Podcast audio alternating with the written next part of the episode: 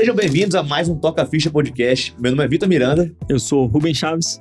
Eu sou o Cláudio Mifano. E bora lá então, né? Começar Vamos lá. mais um Toca Ficha Podcast. Sejam bem-vindos aí novamente, tocadores de ficha de todo o Brasil. E hoje a tocação de ficha vai ser um pouco diferente do que vocês estão acostumados, né? Hoje a gente tá com o Cláudio, que é o nosso primeiro convidado não médico, mas no fundo a gente tava conversando um pouco com ele aqui, eu acho que ele é um pouco médico de outros médicos, e a gente vai entender essa história já já. O Cláudio, ele é formado em administração pela FGV, ele trabalhou 13 anos no mercado financeiro, que é um mercado é, bastante sanguinário, né? A gente vai conversar um pouco sobre isso também. A gente acha que só a medicina é, Puxada, é né? puxada, né? Então, o pessoal que não conhece muito do mercado financeiro às vezes não tem noção. Ele fez um MBA em Stanford, ficou um tempo no- nos Estados Unidos. E é um dos fundadores e CEO hoje da Livance, que com certeza muitos de vocês já conhecem, e se não conhecem, vão conhecer muito em conhecer breve. É, e além disso, é, além do empresário, né, Cláudio, ele é São Paulino roxo, né? Acabei de descobrir aqui, São Paulino nato. Já, já, já, já, podcast. já, já ganhou é, pontos extras Não, comigo. quando ele falou que assistiu ao final da Copinha, eu falei, não, ele é muito São Paulino, cara. Porque assistir jogo da, Cara, da se- base no tem que Pacaembu, ser... ao vivo, no Pacaembu, tem e choveu. E choveu, esse dia choveu muito. É. São Paulo tá indo pouco a final aí. Falou, pô, tem final Tem da tem que Copinha, pegar- vamos na final. Vou Ele- pegar a base do Cruzeiro pra assistir alguma coisa também. Além de São Paulino, é pai de dois filhos, né? Ele contou pra gente que ele tem um Sim. filho de três anos e um filho de quatro anos que é a Livância. O Gui Que vai com também- ciúme que também, que também dá, dá, dá bastante trabalho. Bom, é isso, Cláudio. Seja bem-vindo. É um Seja prazer tê-lo aqui, cara. E aí a gente sempre começa assim com uma pergunta bastante simplória, que é como que foi sua tocação de ficha. A gente entende que sua tocação de ficha foi um pouco ali no mercado financeiro, na época de faculdade. Conta um pouco como que foi sua trajetória aí desde a- essa época aí. É isso aí. Obrigado, Rubem Vitor, pelo convite. Aí, um prazer estar com vocês. Acabei de aprender sobre a palavra tocar ficha aí. É uma gíria nossa aí, É, né, da faz uns quatro anos que eu tô aprendendo a área da saúde. Bom, já aprendi essa hoje. Essa é uma gíria meio underground, entendeu? É, É, entendi, é raiz. É mais no plantão ali, falar, exato. O pessoal vai se Isso. conectar bem Pô, comigo, esse cara assim. entende o que tá falando. Isso, exato. Legal. É, bom, minha tocação de ficha começou, eu, eu estudei administração aqui em São Paulo, na GV. Sempre gostei muito de números ali, de investimentos, gostava de olhar ações durante a faculdade e tal. E aí fui trabalhar num fundo de investimento, entrei de estagiário. Era um local pequeno ali, acho que hoje a gente até chamaria de startup, né? Eram, eram 11 Sim. pessoas. E entrei na mesa de operações, onde você fica ali olhando um monte de tela, né? Tem sete telas ali, Nossa. você fica vendo cotação do mundo inteiro. Terminal Bloomberg ali. Terminal Bloomberg, terminal da Reuters, planilha, Excel, tudo. E, enfim, adorava ali. Então, é um negócio bem, bem acelerado, né? Assim, é... Puta, acorda de noite, começa a olhar a Bloomberg, ver como é que tá o mercado na Como é que vai Ásia, abrir, negócio como é que vai fechar. vai fechar, ler um milhão de notícias, a gente, a gente operava no mundo inteiro, É montanha russa 24 horas, basicamente, é, né? 24 horas. A gente Plantão tinha época 24 que- horas. tinha época que a gente olhava. Puta, na, teve a guerra do Iraque em 2004, aí a gente queria. A gente estava otimista com o Brasil, mas se o petróleo estourasse ia, dar, ia ficar ruim, então a gente comprou opção para proteger do petróleo, então tinha que acompanhar o mercado de petróleo.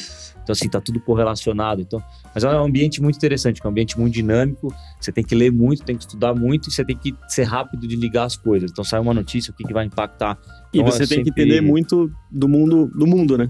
mundo. E É. é coisa que o, que, que, que o médico às vezes não tem muito esse olhar, né? O cara só fica focado na medicina. Acho que é uma das primeiras coisas que a gente pensa, né, quando a gente fala com pessoas fora da área da medicina, é o que a gente pode aprender. É. E, cara, a primeira coisa que eu aprendi quando comecei a empreender né, na Olimpo, no, no, no meu business, foi justamente isso. É ter, cara, você precisa ter uma visão sistêmica minimamente do mundo, entender o mercado, entender o que, que, que, que é uma inflação, né? Para você conseguir tomar a decisão da sua vida e, e tomar as rédeas da sua vida de fato, né? Você conseguir é, evoluir. Isso é, É, muito legal agora- quando a gente conversa com pessoas assim. Agora é um- é um desafio, né? Porque eu lembro meus amigos de infância da escola que foram que foram para medicina Uhum. e assim eles sumiram durante a faculdade, durante a residência. Então assim, Uhum. eu fico pensando que horas que você vai olhar outras coisas. É. É, um ritmo assim alucinante. Eu lembro assim depois ele eu falei, pô, cara volta e- e aí é tá voltaram aqui depois fora? de um tempo e aí voltou pra turma. Então assim, né, voltou pra Parece que foi turma. raptado, né? Ou seja, pessoal, vai dar tudo certo, vocês vão voltar pra turma um dia, fica tranquilo. Até por isso que muito, a gente vê muito médico casa com médico, né? Sim, Você- sim, ali você você tá fecha vivendo ali, ali, Você né? fecha 24 mesmo por ali. 7, você mora do lado. Então, assim, é difícil Só um exemplo tempo, tão né, cara? interessante que é, é essa nossa alienação. Eu vivi isso muito, né? É, quando eu me formei, eu fui receber meus plantões, né? E aí o Rubão que conseguiu um plantão aqui em São Paulo pra mim, eu dava plantão lá em Minas, mas muito no inicinho. E aí eu perguntei pra ele qual que era a diferença de bruto e líquido do, no pagamento do plantão, né? Então, eu, assim, eu falei pra ele assim, não, o plantão paga 1.100. Ele, aí ele falou, ah, beleza. Ah, mas como que é? É, é, é bruto que cai o valor do plantão ou é líquido? É bruto. Não, não, foi tranquilo, não foi muito bruto lá. Não, foi muito Plantão, bruto. Não, foi no mais chuveiro não é líquido, não, entendeu? Enfim, e, e, pô, um profissional tecnicamente muito bem formado, mas faltando algumas conexões ali com o mundo que ele vai exercer medicina, né? Então, uma das coisas que eu aprendi muito foi realmente novas áreas, né? Conversa- Conversar Sim. com pessoas que pensam com outro lado do cérebro ali e, e trazer isso pra nossa medicina. Exato. E aí você trabalhou, então, 13 anos né, no mercado financeiro. Fiquei 13 anos lá, fiquei 7 anos nessa mesa de operações Uhum. aí, que é interessante que você falou que você olha tudo, mas assim, eu comecei a sentir que eu olhava tudo, ou seja, eu acompanhava todos os índices de tudo do mundo inteiro, mas eu sentia que eu não estava olhando o mundo real. Uhum. E aí eu Hum. quis migrar um pouco, aí tinha sido montada uma área lá na Claritas que era para gerir os investimentos de pessoas de alto patrimônio, eu achei que era interessante porque tinha um viés mais comercial, de eu sair um pouco do escritório, conhecer gente e tal. Sim. E aí eu passei mais seis anos nessa área. E aí eu comecei a conhecer né, gente do mercado imobiliário, gente do mercado de saúde, tinha alguns grandes médicos, clientes, Legal. né, que poxa, precisavam de ajuda para investir. Uma coisa interessante que eu vi muito comum, o médico, de repente, a esposa ajudar a administrar as coisas, porque assim, o médico, um cara muito bom de ser médico, gente com renda muito boa, e aí, poxa, de repente a esposa é alguém que Tem que ter alguém pra cuidar, né? ajuda Sim. ali, então eu vi, e assim, e as mulheres gastando um tempo, investindo e Uhum. para entender, para aprender, então Tinha É. muito dublê de rico nessa época? do Essa é outra, outra gíria que a gente usa aqui. Como é que é? Explica Cara, explicar. É o Michael, né, que é, que é um dos nossos sócios aqui na área da medicina, ele, ele traz a parte de conteúdo educacional para médico na parte financeira. E um jeito muito claro dele chamar a atenção do médico para parar de dar bobeira é chamar ele de dublê de rico. Que é aquele cara que ganha bem, Tá. então um cara que se formou ganha 30 mil reais, mas ele se financia muito, né? Então ele pega um carro importado com uma parcela de 4, 5 mil reais, uma casa, um apartamento pesado também com parcela grande, e ele compromete ali talvez 80, 90% da renda dele com o trabalho, e ele não consegue sair. Então ele tá sempre trabalhando muito e curtindo pouco. Então ele é meio que o dublê de rico, né? Ele Uhum. parece ser muito rico, mas na hora que o, que o gestor vai olhar os números dele, você vê que não tá tão bem assim, entendeu? Patrimônio líquido negativo, né? É, eu acho que assim, ali a gente tinha uma barra É, bem mas quando alta, tava assim, investindo, não mas devia assim, é, ser, é né? ve- mas é verdade isso que você falou, porque é, isso está muito ligado ao conforto que a pessoa tem com aquela renda, né? É. E o médico tem um conforto, né? Porque assim, bem ou mal, não é que você está numa empresa que vai entrar numa crise, que você vai perder o emprego, alguma coisa. Você tem uma certa estabilidade, Uhum. né? A gente estava falando antes. Você, você tem muito plantão, você tem alguns lugares que você consegue trabalhar, E vi- tem uma vários renda vínculos, boa, né? Vários ter vínculos. vários vínculos, né? Então, assim, você imagina que não vai ter tempo feito, você fala, poxa, eu posso dar esse passo. Então, assim, acontece muito. Agora, o ideal é o médico entender um pouco dessa Sim, parte sim. financeira e conseguir planejar para que depois ele não fique correndo atrás do dinheiro das parcelas e para que o dinheiro, de repente, Corra trabalhe a atrás dele favor e vende dele. um né? monte, É. né? Quando os juros compostos vem, vem forte. E, e é uma É. coisa que, cara, eu, eu mesmo fui um, um dublezinho de rico, né? Porque eu- A gente A pode gente forma- contar como eu conheci o Rubão, né? Dando plantão pra caramba com uma, com uma BM laranja, eu tinha 125 uma, esportiva, uma né? M Sport, M cara. Cara, assim, pesado, sem treinar.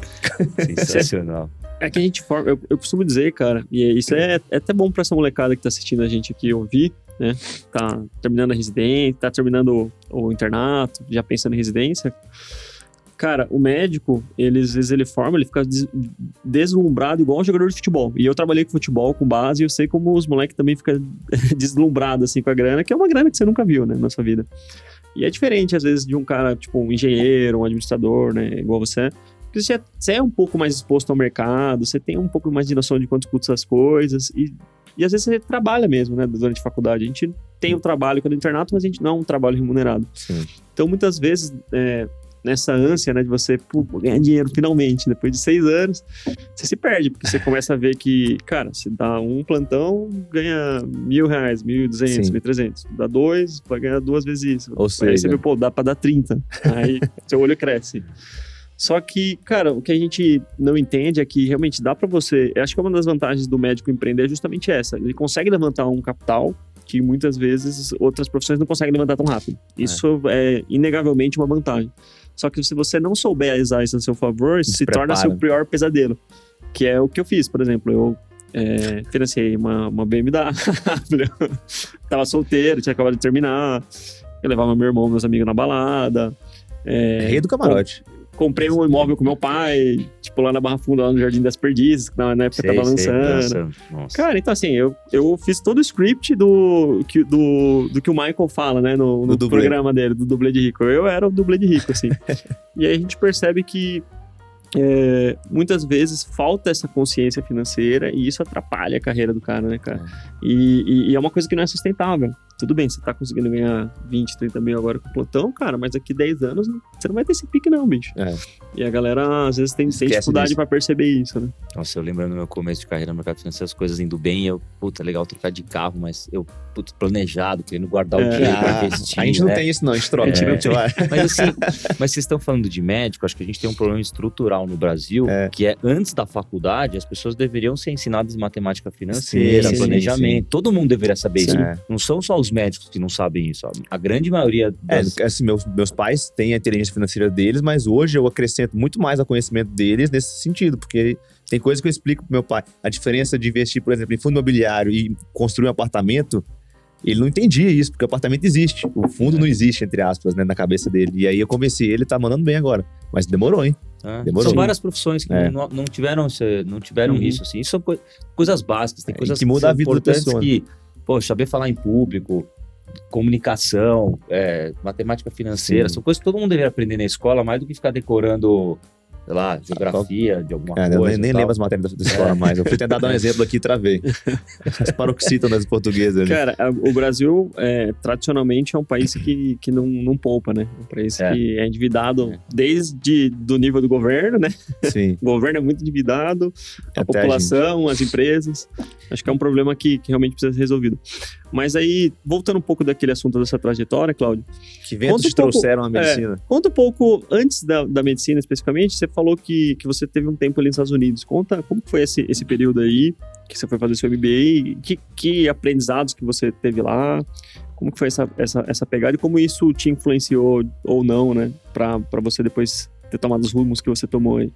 Legal. É, então, assim, completei 13 anos mais ou menos ali na Claritas, a gente vendeu o controle do- da empresa para um grupo americano, e aí eu entendi que era meio que um final de ciclo, né? Uhum. Então, era, mudava um pouco a dinâmica, né? Com um, um dono americano, uma outra empresa maior. E aí eu via o mundo mudando bastante em 2014, cada vez mais tecnologia ganhando espaço, as grandes empresas de tecnologia. Eu sempre gostei de estudar, assim, cheguei a tirar um certificado de mercado financeiro durante um período que era bem difícil, chama CFA. É, e aí falei, poxa, talvez seja um momento de parar, refletir. E aí, assim, uma das reflexões que eu, que eu tenho, eu sempre falo, é graças à medicina, graças a vocês, a expectativa de vida é cada vez mais longa. E eu sempre digo que a gente pode ter três carreiras totalmente diferentes. Pode. E eu falei, poxa, fiz um ciclo de 13 anos, eu vou de cabeça aberta, né? Apliquei lá, falei, poxa, Vale do Silício, Stanford, acho que é o lugar, né? A meca de empreendedorismo e tudo mais. Apliquei lá, passei por um processo difícil, fui aceito. Pô, cheguei lá, comprei uma bike, uma mochila, fui morar no campus. Falei, pô, virei moleque de novo, parece que eu tinha 19 anos. Que legal. Cabeça aberta, falei, vou, vou pro que der e vier. É, foquei meus estudos, né? Você pode escolher muito bem a grade. Você então tava com quantos anos naquela época? eu tava com 33, 33, 34. Tava novo Aí, pra bom, bom deve É. ser o ano que vem. É. Tá com Ano 32? que vem eu vou fazer Tinha 33. né? recém, tinha recém-casado, né? Então era um, era um projeto também, né, do casal A dois interessante, a dois, Sim. legal, ia ser uma experiência bacana pessoalmente Você foi com sua também. esposa. Fui com a minha esposa, moramos dois no campus. Legal. E, e aí foquei muito as aulas em é, trilhas de tecnologia, trilhas de empreendedorismo e trilhas de, de soft skills, assim, na parte de gestão, comunicação e tudo mais. Que legal. E aí eu tinha um viés mais para empreender, para montar alguma coisa, ou para o lado de investimentos mais focados em startups. Uhum. Na época eu comecei a fazer uns investimentos anjo em startups, né? Uhum. Não era muito comum aqui ainda, mas eu Sim. falei, poxa, eu quero mudar para esse mundo. Uma das formas de eu migrar meu network e meu conhecimento É. e aprender eu começar a investir. Claro, você quer tentar ganhar, né, que você entre em boas, mas é uma coisa de alto risco, mas para mim foi muito bom para eu começar a me aproximar desse mundo, né? Hoje em dia você vê grandes empresas que querem se aproximar de startup Sim. para oxigenar, para aprender e tudo Uhum. mais. Acho que esse é um caso legal. Eu falei, poxa, eu vou fazer isso pessoalmente. E aí eu comecei a ver, né, quais são os desafios, começa a fazer um negócio, muda outro e tal. É. De repente eu posso agregar alguma coisa com finanças e tal. Então, assim, esse ano foi muito mergulhar nisso, muito tempo nisso. Aulas incríveis ali, lá, poxa, vem o fundador do Airbnb, você lê o case, você discute com o Uhum, cara, vem legal. o fundador do, do Dropbox, você questiona. É, então, assim, e ali é uma questão, vale isso é uma questão cultural Ambiente, muito forte, né? né? Mais do que o lugar, é a Sim. cultura. É E uma, aí- é uma meca mesmo ali, né? Uma É. meca do, da inovação e da tecnologia lá. E o negócio inspira muito, né? O cara que tava lá, o aluno que tava lá 10 anos montou um negócio, e aí, e aí você ouve várias coisas, né? E uma das coisas que eu ouvi, que era interessante, que está relacionado um pouco com a medicina, era que muitas vezes quem inova num setor é quem vem de fora do setor. Porque você vem questionando as vem coisas. enviesado. né? Você não vem enviesado, porque né, é muito comum você ouvir, sei lá, Sim. setor de saúde ou qualquer setor. Ah, mas por que, que é feito assim? Ah, é porque Que é assim. faz assim há décadas, né? É. Faz assim porque faz assim, né? Sim. Ninguém mais sabe o que estão fazendo. Sim. E aí eu ouvi isso, né? Cair um pouco nesse canto aí. e assim, tem os dois lados da moeda, né? Porque tem o lado legal que você chega fresquinho e tem o lado que, enfim, se eu fosse empreender no mercado financeiro, tinha muita coisa que eu já conhecia. Uhum. Mas basicamente assim, a gente foi evoluindo para uma outra ideia. Eu conheci um, um brasileiro lá, engenheiro Gustavo, a gente passou por um programa de aceleração de startups. onde A gente aprendeu toda uma metodologia, como é que estuda o problema, entrevista as pessoas e tudo mais. Legal. E aí, mais pro final do MBA, apareceu o Fábio, que aí é médico, né? Que aí começa a entrar né, os médicos na minha vida, é, Ele é- ele tirando é- como paciente. Ele é especialista? Ele é Ele é oftalmo, né? oftalmo, Ah, ele é oftalmo, é, ele é oftalmo aqui, estudou na ABC, fez, ah, gra- fez graduação em residência na ABC, Aham. depois ficou até ligado um tempo com a, com a faculdade ali. E, e ele tinha a carreira dele como médico 15 anos, né? E na verdade ele ligou pro Gustavo, eles já eram meio conhecidos, meio amigos, Uhum. e aí o- né, o Gustavo me contando, falou, ah, me ligou um amigo meu, tal, a gente é meio amigo, meio conhecido. Ele me ligou porque ele tá querendo empreender, né? E Legal. ligou para mim porque eu tô aqui no Vale do Silício, tal, vendo se eu posso ajudar ele em algum sentido, alguma coisa assim. É, e eu falei que eu tava, conver- né, ele falou, pô, eu conversei, falei que a gente tá conversando nós dois, que se ele quisesse, ele podia bater um papo com a gente. E aí o Fábio tava só um pouquinho afim de empreender, o cara pegou o avião, foi lá encontrar a gente, Legal, caramba. e aí ele começou a contar um pouquinho, né, ele já tinha montado uma startup na área da saúde antes, há uns 15 anos atrás, uma plataforma de agendamento de consultas e exames online. Há 15 anos? Há uns 15 Caramba. anos, muito, saiu É. muito à frente do tempo. Muito à É, frente. valia 2001, um, mas- 2002. Caramba. é, acho que 2005, sei lá, Ah, 2006. E que não deu certo. É. E aí ele tinha a carreira dele. E aí ele, e aí ele foi, começou a contar, falou, poxa, eu fui montar um consultório, aí subloquei num lugar, aí não foi legal. Aí montei com os amigos, aí o pessoal se desentendeu por causa do- da divisão, aí fui pra lá. Aí, poxa, aí a moça da limpeza faltava, quem tinha que limpar era eu. Então, né, o glamour acaba ali. Aí, né, e assim, e vendo que cada vez mais as coisas estavam difíceis. Você tem um custo fixo ali que você tem que correr atrás, aí você começa a atender de 5 em 5 minutos, né, atende mal o paciente, aí o paciente tem que ir em três médicos diferentes, cada um pede um exame, o paciente sai insatisfeito, o médico que estudou 10 anos para entregar uma baita de uma medicina começa a ver que Não consegue não entregar? está conseguindo entregar o que queria, Uhum, mas ele sim. precisa se bancar. Aí a gente vai para frustração profissional, burnout, e aí a gente foi entendendo e é algo que a gente não conhecia, né? Falou, poxa, achei que médico tava todo mundo super bem, tava bombando, a vida bem e tal, que é a Ah, imagem se você da perguntar, sociedade, vão falar né? que tá todo mundo bem, mas se tomar uma cerveja com o cara, na terceira, muita gente chora ali já. E aí a gente a- acabou assim, se, né, se interessando por um desafio que tinha ali, Uhum. e falando, poxa, vamos começar a estudar isso aqui. E, e aí, basicamente, a gente, ao se formar, a gente montou um piloto lá na clínica dele. E a gente passou um ano, a gente entrevistou ao vivo, presencialmente, né, na época era tudo presencial. Tudo presencial. Nossa, dificuldades. A né? gente entrevistou mais, pouco mais de 150 médicos ao vivo, de ir lá e bater um Uhum. papo, falar, mas e aí, como é que é o teu Foi dia? só- é ia no consultório ia no cara. consultório, porque não Foi- tinha consultório, foi, marcava foi um o seu, café. seu, seu, seu PD, né? Você Foi meu. PD ali. E assim, né? E eu até brincava com o Fábio. Falei, ó, Fábio, você conhece muito, mas assim, a gente quer montar um negócio que ninguém fez. Então, vamos tirar os nossos pré-conhecimentos da mesa Sim. e vamos abrir a cabeça para explorar. E claro, muito bom ter alguém que, que tem esse viés do Uhum, médico, sim, sim, sim. até o cuidado, né? Depois que você está empreendendo. Mas a gente levantou muita informação, né? Buscou muito conhecimento ali, foi muito legal. E aí a gente começou a desenvolver a plataforma ali, aí depois mostrava pro pessoal. Então, assim, foi meio que construindo o negócio, não construir pro mercado, mas construir junto com o Pro médico, mercado, né? Então, Sim. foi uma fase bem interessante. A gente, dado que a gente tava plane... tinha um planejamento pessoal para a gente empreender, não tinha uma pressa de não, preciso lançar o negócio mês que vem, precisa começar a dar retorno e tal. Uhum. Falou, não, vamos fazer direito esse planejamento para que você não, não entre no, no que é o, o 40 e poucos por cento das startups dão errado, porque simplesmente ninguém queria comprar aquele produto, né? É, O empreendedor achou que teve Uhum. uma ideia brilhante, mas só- ninguém era só queria, dele, né? Era só dele. Só dele. a gente falou, vamos reduzir esse risco aqui. Sim. Então foi um ano bem, bem interessante nesse sentido. assim. Legal, legal. Não, e, pessoal, e foi assim que surgiu a Livance, né? Que é essa rede de consultórios médicos.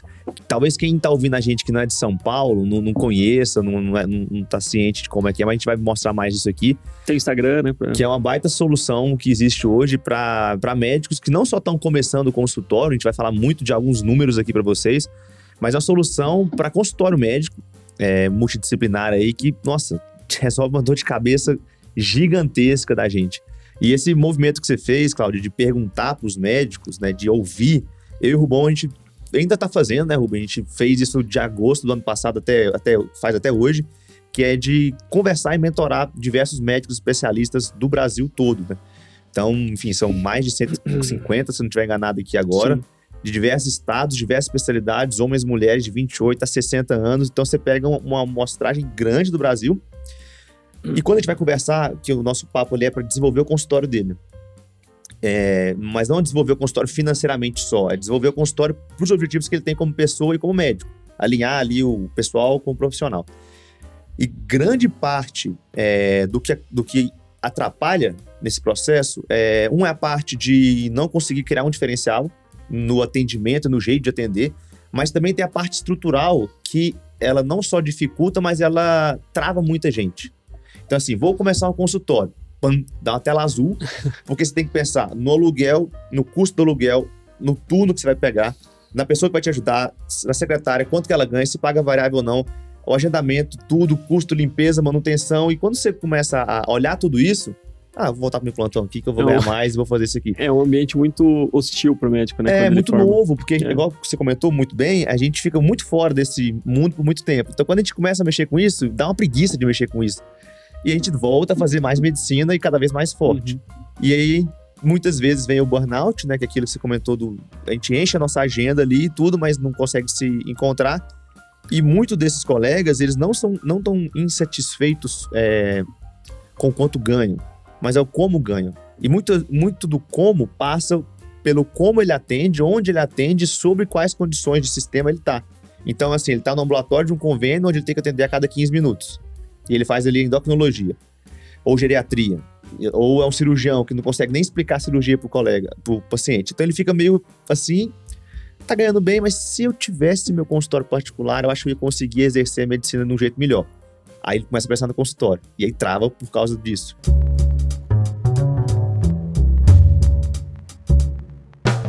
E eu e o Ruben, a gente começou um consultório juntos aqui em São Paulo em 2016, né? A Livância é de 17 e 18. Do final de, finalzinho de 17. Final de 17. É, de então, 17. É, é por isso que a gente não entrou, a gente não, não tinha, né? A gente entrou em outro, outro é. esquema. Pô, a galera super amável lá, mas uma furada. Uma furada, assim, que vocês não têm ideia do tamanho. Era mil reais por mês, não era? Não era um valor gente, tão alto. A gente pagava 500 reais cada, cada um, um, né? né? Pra, pra mas ter pra um residente. período ali, na, na época que era, era residente, então era um valor, assim, significativo pra gente. E eu lembro que na época, é, primeira consulta que eu fui fazer foi muito engraçado, porque assim, é, isso é normal, né? Eu acho que a primeira coisa que você faz, a primeira vez que você faz alguma coisa nova, você, você olha e, cara, você dá risada. Tem, tem algumas coisas que é, é aprendizado, normal. Para tudo existe a primeira vez. E aí eu lembro quando eu fui atender, era um consultório de fono que a gente estava. Tipo, não tinha nada a ver com, o, com o nosso público. Eu atendia é. um pouco mais atleta amador, o Vitor atendia um pouco mais idoso, diabético, assim. Sim. Nessa época nem era tanto, era mais tudo que viesse na medicina é, esportiva. Não tinha nem, nem é, visibilidade né? pública a gente tinha naquela época. Só que eu lembro que, cara, eu sentei. É, para atender meu primeiro paciente particular, lembro até hoje, foi o Carriel. Carriel Vilas Boas. Carriel Vilas o nome Boas. dele era, era um, marcou, um tiozão. É, marcou, marcou. Primeiro paciente particular, e eu tava até falando para você, né? A gente passa durante o nosso ciclo de medicina, é, medicina, graduação mais residência, 10 anos, sem pensar de onde vem os pacientes, porque é tudo demanda espontânea. E aquele foi o primeiro paciente que me procurou, porque alguém indicou, no caso foi meu irmão que indicou ele. E, cara, ele me procurou, mandou um WhatsApp e ele perguntou se atende particular. Eu falei, cara, não atendo, mas agora eu atendo. Acabei de começar. Acabei de começar. Atenda vários Obviamente minutos. que ele não sabia disso. Cara, eu sentei, eu lembro que eu terminei a consulta ali. É, e aí eu fui imprimir, cara. Eu não tinha testado a impressora. Cadê a impressora? Tá funcionando? Não tá. Ah, vou fazer no papel. Eu peguei umas folhas de sulfite em branco, assim, ó. Cara, não tinha, não tinha é, marca da água, não, não era um papel timbrado. Não, claramente, entendeu? esse paciente ele não voltou, viu, gente? É, ele foi uma única consulta muito boa, sem né? retorno. Ah, só pra minha defesa, ele continua até, comigo, até hoje comigo. Nossa, ele vai na, na Olimpo lá. Tadinho. Mas Senão assim, o cara fala, esse cara tá com pra mexer ah, nisso, não, imagina senhorzinho, coisas mais é, complexas, é aquele né? senhorzinho que você falou que tem problema de, de memória e tudo mais, né? Lembrei dele agora. E, e cara, eu, eu ali eu, eu falei, cara, o negócio é mais complexo do que eu imaginava, né? Porque eu não tinha pensado porque o papel timbado sempre teve ali comigo, né? É, sempre a marca da instituição que estava por trás de mim, sempre tinha uma recepcionista, sempre tinha alguém para servir café, é, ou não, né? Dependendo é. de onde você está. Mas assim, independente da realidade nossa, a faculdade é, e a residência não ensinam isso pra gente, né? De como a gente vai pensar na experiência de ponta a ponta uhum. do, do cliente. E eu acho que é aí que é o grande aprendizado que a gente tem de conversar com pessoas de fora da medicina, que é isso Exato. que você falou. Às vezes a gente está enviesado, e não só a gente médico, mas as outras áreas também, né? Se você uhum. se abre e expõe essa ideia para outras pessoas, isso é muito bom. Se você tem uma ideia, você quer tirar do papel, você acha que vai dar certo, expõe essa ideia para outras pessoas e vê qual é a receptividade com relação é. a essa ideia. Porque às vezes a gente se apaixona, né, pelo, pela ideia da nossa cabeça, ali, pela nossa tese, e às vezes as coisas não dão certo, não vão do, não vai não vai ter uma atração, vamos dizer, mercadológica. Isso é muito comum, não é. tem problema, sabe? O fato é, a gente precisa se expor a conversas com pessoas fora da medicina. Isso é muito bom, é válido. Eu cresci muito assim, o Victor cresceu muito assim. Eu tenho certeza que você cresceu muito conversando com médicos também. Então, acho que tem que ter esse, esse crossover de, de, de informações é, multidisciplinar, né? No final das contas, acho e, que isso a gente ganha muito. E aproveitando esse gancho seu, Rubão, o Cláudio, lá na, na Livance hoje, o que, que, você acredita que são os maiores motivos, né, que, que fazem um médico procurar esse modelo? E você puder até falar um pouco mais do modelo, que, que como é que funciona e tudo, o pessoal entender. Quais são os motivos e, e o porquê que eles procuram a, a Livance ou qualquer outro tipo de modelo de coworking para começar a carreira? Porque assim, eu vou te falar o que eu fiz, né, quando eu comecei. Eu é, eu dei alguns passos maiores do que eu poderia. Assim. Então, eu coloquei uma mesa de mármore no meu consultório que custou alguns meses de consultório ali, entendeu? Coisa que, como a gente não sabe fazer conta, né? A gente acaba se enforcando nesse, nesse pensamento aí. É, então, foi interessante porque dentro de todos os desafios que a gente viu, que eu mencionei, você tem um custo alto para né, iniciar, depois você tem um custo uhum. fixo, que é o que você fica remando, é, você não usa o consultório em tempo integral, ainda Sim. mesmo no começo de carreira, mas mesmo o cirurgião, é, quem está fazendo outros cursos, está atendendo em vários endereços tal. Então o consultório tem uma ociosidade grande. E aí você tem um tempo que é mal gasto, um tempo mal gasto pelo médico fazendo o gerenciamento do consultório, né? Sim. A gente sempre fala que você tem que gastar o tempo gerenciando a tua carreira e não gerenciando uhum. o teu consultório ali. Gerenciar coisas Sim. ali do dia a dia não agrega muito valor, né? E... Ou agrega, né? é, assim, aí é um pouco, talvez, é, talvez puxando um pouco pro nosso lado, mas o que, é, que a gente... Se o cara for mais empreendedor, Exato. ele aí vai pensar o business, mas o médico no atendimento, se ele se distrai se a secretária foi, ficou presente ou não, Exato, é uma dor de cabeça. Com certeza. Entendi, entendi. Não, eu entendi, eu tô só... É, tô, eu lembro do depoimento até no nosso YouTube, o cara falou, não, pô, o cara fechou o consultório, ele falou, pô, não aguento mais, porque o cara falou que deu problema de estacionamento, não sei o quê, aí faltou cafezinho que não comprou, não sei o quê. Então, assim, esse tipo é, de, de, de coisa que você tem que resolver no dia a dia, ah, faltou a moça da limpeza, você vai lá e vai limpar, o paciente não vai no e, negócio E cheio, isso gera então... atrito tanto pro médico quanto pro paciente também. É, gera, é gera um atrito ali, né? É. E aí a gente desenhou o que na época a gente chamava de uma reinvenção do consultório, um consultório por assinatura, então tem uma mensalidade ali de pouco mais de 200 reais. Uhum. E é assim, 24 horas o médico tem uma linha telefônica individual, tocou esse número, a nossa secretária lá, consultório, doutor Rubem, é, boa tarde, tem todas as informações de agenda para agendar, que dia, que horário, quanto custa, dá retorno, não dá, o que tem que trazer e tudo mais. A gente entrega um site, né, então a presença digital lá, então lá, doutor Vitor, medicina do esporte.com.br, uhum. com agendamento então, online em tempo real. A gente entrega cartões de visita físico. Então, assim, Legal. assim, 24 horas, sem ter que gastar nada, assinando um contrato digital, você pode falar para todo mundo que você tem um consultório. Tá Instantaneamente tá ali, né? Instantaneamente. Pô, uhum. se ligar, você fala consultório doutor tal, você tem uma presença, você tem um site que alguém vai olhar. Legal. E aí a gente começa a montar espaços onde a gente tem um foco muito grande na experiência do paciente, na experiência do médico também, com muito design e tecnologia, uhum. né? Onde o profissional ele só paga pelo uso da sala quando ele tem um paciente. Tá. Então, o grande lance é que a gente transforma o custo fixo, que é algo que pode né, matar, uhum. né, sim, sim, sim. no custo variável. Então, o profissional, na hora que ele tem um paciente, uhum. ele vai receber um, né, um consultório pronto pelo aplicativo. Ó, você tem um consultório 3 lá, tá prontinho com o que você precisa e tudo mais. Você vai lá, vai fazer seu atendimento tranquilo, só pensando no paciente. Você terminou aquele atendimento ou vários atendimentos, você aperta um botão para encerrar a sala. O sistema sabe quantos minutos de uso você utilizou e no final do mês vai cobrar a mensalidade mais os minutos de uso. Quando você apertar o botão, a camareira vai ser avisada, ela sabe que a tua sala está livre, que ela tem que higienizar, vai deixar a próxima é, pronto para o próximo. Uhum. É, outras coisas que tem no local, né? Quando o paciente chega, é, ele já foi orientado pela, pela, pela secretária. Quando ele chegar lá, tem um estacionamento que custa tanto na primeira hora, segunda hora, que está perto do metrô, que quando ele chegar ele tem que fazer um check-in num totem.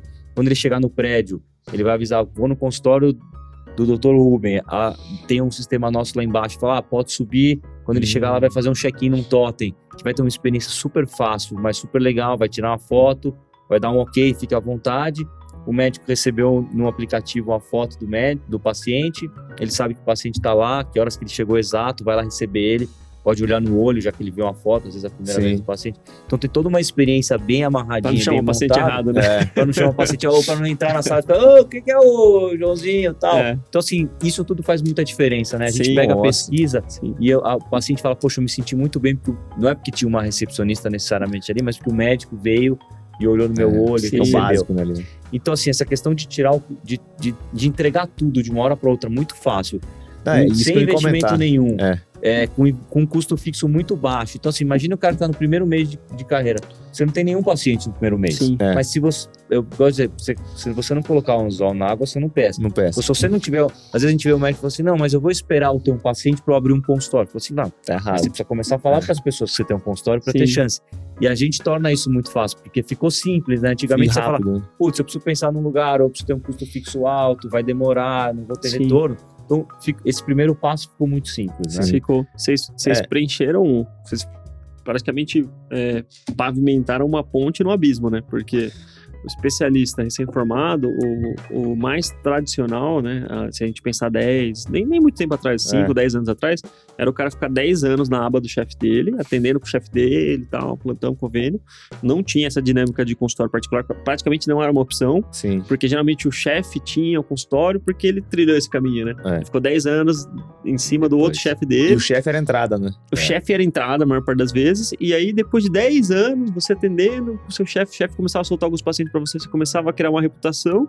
E aí sim você tinha. É, força para de fato musculatura para você ter tração no consultório próprio seu, sim, né? Sim. Que é uma estrutura pesada. Eu sei porque eu tenho, o Vitor também tem. É isso eu ia comentar também, mas. E aí, no final das contas, é, vocês conseguiram é, suavizar essa transição, né? Porque essa transição era 880, né? Ah, e aí vocês conseguiram suavizar trazendo esse conceito de, de coworking e de pay-per-use, né? É, eu lembro que a última vez que eu olhei meu curso fixo de consultório, era um consultório simples, né? Eram duas salas, é, a loura de secretária, aluguel e os custos, né? E girava em torno de R$ 7.500 por mês, isso lá em Minas Gerais, né? Minas. Lá em Minas. É. São Paulo vai ser, a sala vai ser R$ 7.500 é. por mês, né? O Bom pode falar melhor disso aí. E esse é um dos grandes pontos que, pelo menos, a gente percebe dos nossos alunos que trava, e realmente trava, né? Porque assim, você. É, hoje tem outras opções, né? Aluguel por turno, dividir o local, o local com o seu colega.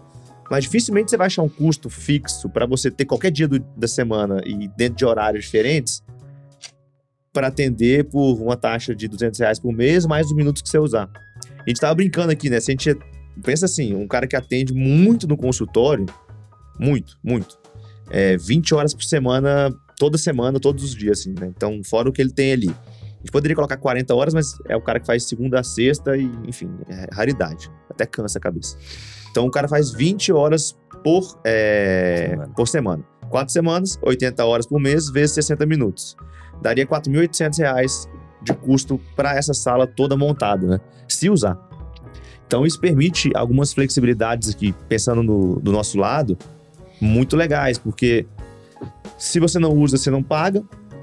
Se você tira férias, você não paga. Se você adoece, você não paga.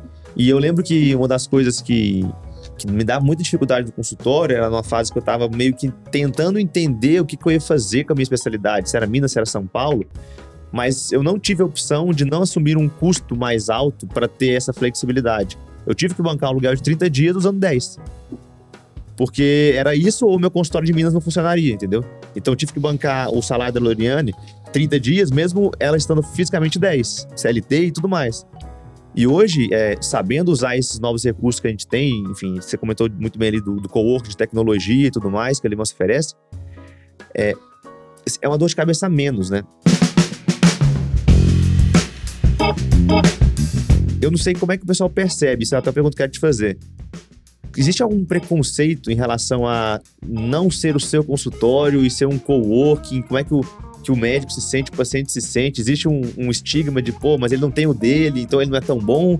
Ou você acha que isso aí é para quem ficou no, no passado mesmo? Acho que é um ponto interessante, e até quando a gente foi montar, é uma coisa que a gente pensou, né? Porque é, acho que quando você traz uma coisa nova, quando você inova, você não pode nem estar antes da hora, Sim. nem depois, você tem que estar meio que na hora certa, né? É. E aí eu Verdade. acho que tem uma questão cultural que o, que o momento do mundo favoreceu. Então, eu diria que se a gente tivesse montado a Livância há uns 10 ou 15 anos atrás, eu acho que a gente ia ter esse problema. É, não tinha Só- Airbnb na época. Pronto, obrigado. É. Não tinha Airbnb, não tinha Uber. Então, assim, hoje Uber. em dia, Não compartilhava as coisas. Hoje em dia, se você não tem uma casa na praia, mas você vai alugar uma casa no Airbnb, Você é você é o inteligente. quê? Porque você não tem dinheiro pra casa porque você é Você é inteligente? inteligente. Se você Quer dizer, eu, eu acho, né? Eu sou, É. eu, eu sou dessa linha. É Exato. que o Rubão me chama de pão duro, mas eu me chamo de inteligente, entendeu? É inteligente. O que você faz? Em vez de você ter que pagar a casa 52 finais de Nossa semana, Senhora. você vai só nos que você vai. Você pode alugar uma casa melhor, do que Melhor. a sua, sem dor de cabeça nenhuma. E pode variar a casa. né? Pode variar a casa. Não ter o o vizinho local. chato. Não ter vizinho, ou Uber, de repente você, né, teu carro não tá usando o tempo inteiro. Então acho que tem uma mudança de cultura Sim. importante para isso que também chega no médico. Poxa, sei lá, no começo do Airbnb, sei lá, talvez pessoas de mais idade, meus pais não usavam, de um tempo pra cá meus pais usam. Então assim, a coisa primeiro vai a molecada, Uhum. vai adotando e depois isso vai chegando. Pô, sei lá, minha avó, a grande independência dela, Meu, Uber. 80 anos, é pegar o Uber. O É. Uber pra ela foi o que Ela não pede, mas ela vamos de Uber. É. Ela é, fala, vamos de então, Uber. assim, minha avó mudou a vida dela depois que ela pegou o Uber. Então, assim, acho que isso mudou muito. E aí, assim, você junta isso com a, a experiência que a gente entrega. Então, assim, a- eu posso dizer que a experiência que a gente entrega lá no consultório, ela tá acima de 95% dos consultórios, mesmo de médicos muito renomados. Então, o que, o que, que o médico está preocupado? Quando o paciente chega lá, ele fala assim, poxa, o paciente gostou da experiência, ele tá Sim. contente? E, em geral, a experiência é muito boa. Então, assim, fala, poxa, essa experiência é muito boa, o médico tá, o paciente está feliz aqui. Eu posso atender em vários lugares, tem flexibilidade de horário, talvez isso supere o fato de que talvez eu não consiga colocar exatamente o que eu quero na sala, eu não posso colocar o, A foto do seu da cor que eu cachorro. quero, é. de A foto Então, você assim, pode, você leva, né? é, você pode botar lá, É. tem uma psicóloga lá, tem psicóloga que põe a porta-retrato, se quiser, você pode colocar. Mas assim, tudo É. são, tudo são trade-offs, você não tem Sim. tudo de um lado e nem tudo do Sim, outro. lógico. É. Mas acho que o Boa. pessoal começa a pesar, e aí eu acho que a questão do paciente. Teve um, teve um médico, um gineco- ginecologista, de pouco mais de 70 anos, que ele veio para Livância, só que assim, ele não fechou o consultório dele.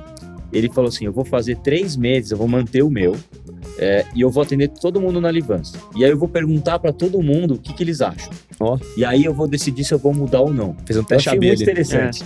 E aí, e aí eu falei, falei, falei, falei, como é que foi? Ele falou, então, assim, metade me falava assim, olha, eu acho que tá ótimo aqui, eu acho que não precisa mais ter o seu, porque eu acho que, sabe, você deve ter maior dor de cabeça e tal. Uhum. E metade falou, olha, eu acho que aqui tá mais legal, acho que aqui é mais bacana, pô, acho que deu uma... Deu uma, deu um uma up, repaginada aí, uma né? repaginada. A gente brinca lá que na Livance, você não vai naquela recepção que tem aquela revista Caras, com o casamento do Senna, com a Galisteu, velha. sim, Putz, sim. aí você vai de repente Casamento do Senna com a galera É. é. boa.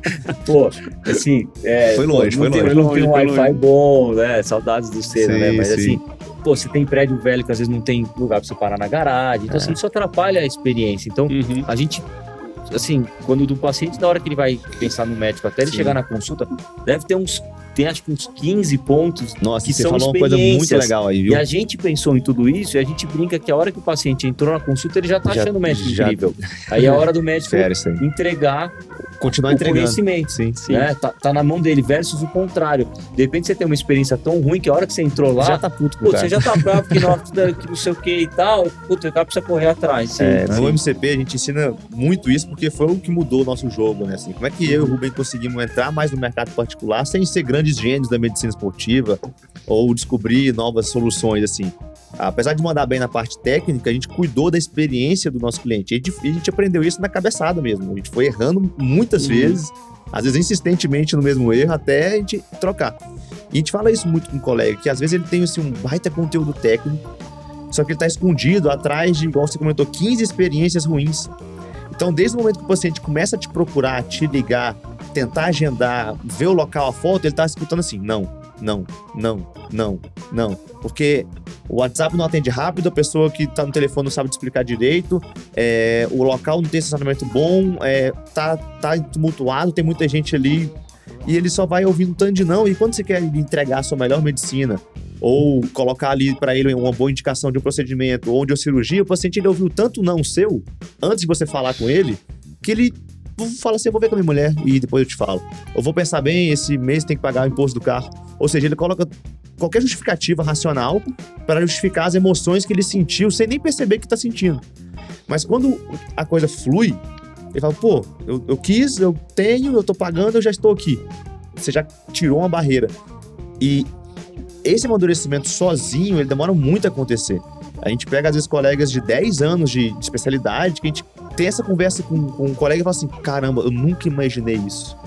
Sim. E a gente faz alguns testes, às vezes conversa. Eu achei que eu estudei na faculdade e tal, e fui o primeiro aluno. É, assim, e é muito comum isso. Eu acho que os currículos que estão atrás da gente vão justificar o preço. E o preço tem a ver com, com a técnica, mas sem a experiência, dificilmente se sustenta preço com técnica.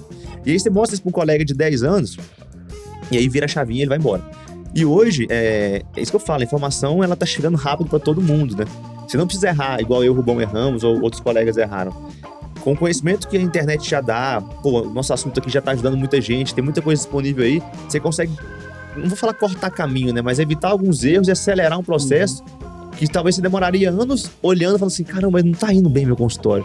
Então, vou fazer uma pós, ou vou fazer um novo curso, vou fazer um MBA, achando que tá lá fora a resposta. E, e, e às vezes você pode ganhar com isso mas às vezes olhando para dentro, né?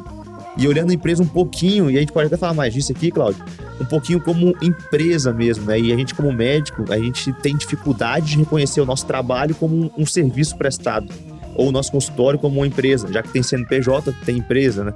Então, quando você entende que, pô, para um cliente consumir um serviço e um produto, ele tem que ter minimamente, ele tem que ser minimamente bem-vindo naquele local, uhum. às vezes a gente não está entregando isso para ele ou está fazendo isso a um custo que, por exemplo, vai te obrigar a dar cinco plantões a mais por mês só para bancar um consultório aberto. Não precisaria, né? Sim. A jornada do, do paciente no Brasil é muito dolorosa, né, cara? É. Ser paciente no Brasil sempre foi sinônimo de não só pelo fato dele estar doente ou ele estar preocupado, né? Porque não, muitas vezes você procura o médico não precisa doente, você está preocupado com uma coisa que você quer prevenir. Independente do contexto, ó, o, a regra é ter experiências ruins em saúde no Brasil, né? Então a gente ouve, pô, eu vou no médico, nossa, vai demorar muito. É. Você já reserva um período inteiro dessa agenda para você ir no médico, você sabe que vai demorar para agendar, você sabe que você vai ter dificuldade do início ao fim. estacionar, você sabe que o hospital vai estar lotado, você sabe que vai ter gritaria. é, cara, é, isso meio que virou padrão e, e aí é muito aquilo que você falou. Pô, ninguém né? questiona né? isso, né? Ninguém, ninguém chega, por que, que tem que é. ser assim, sabe?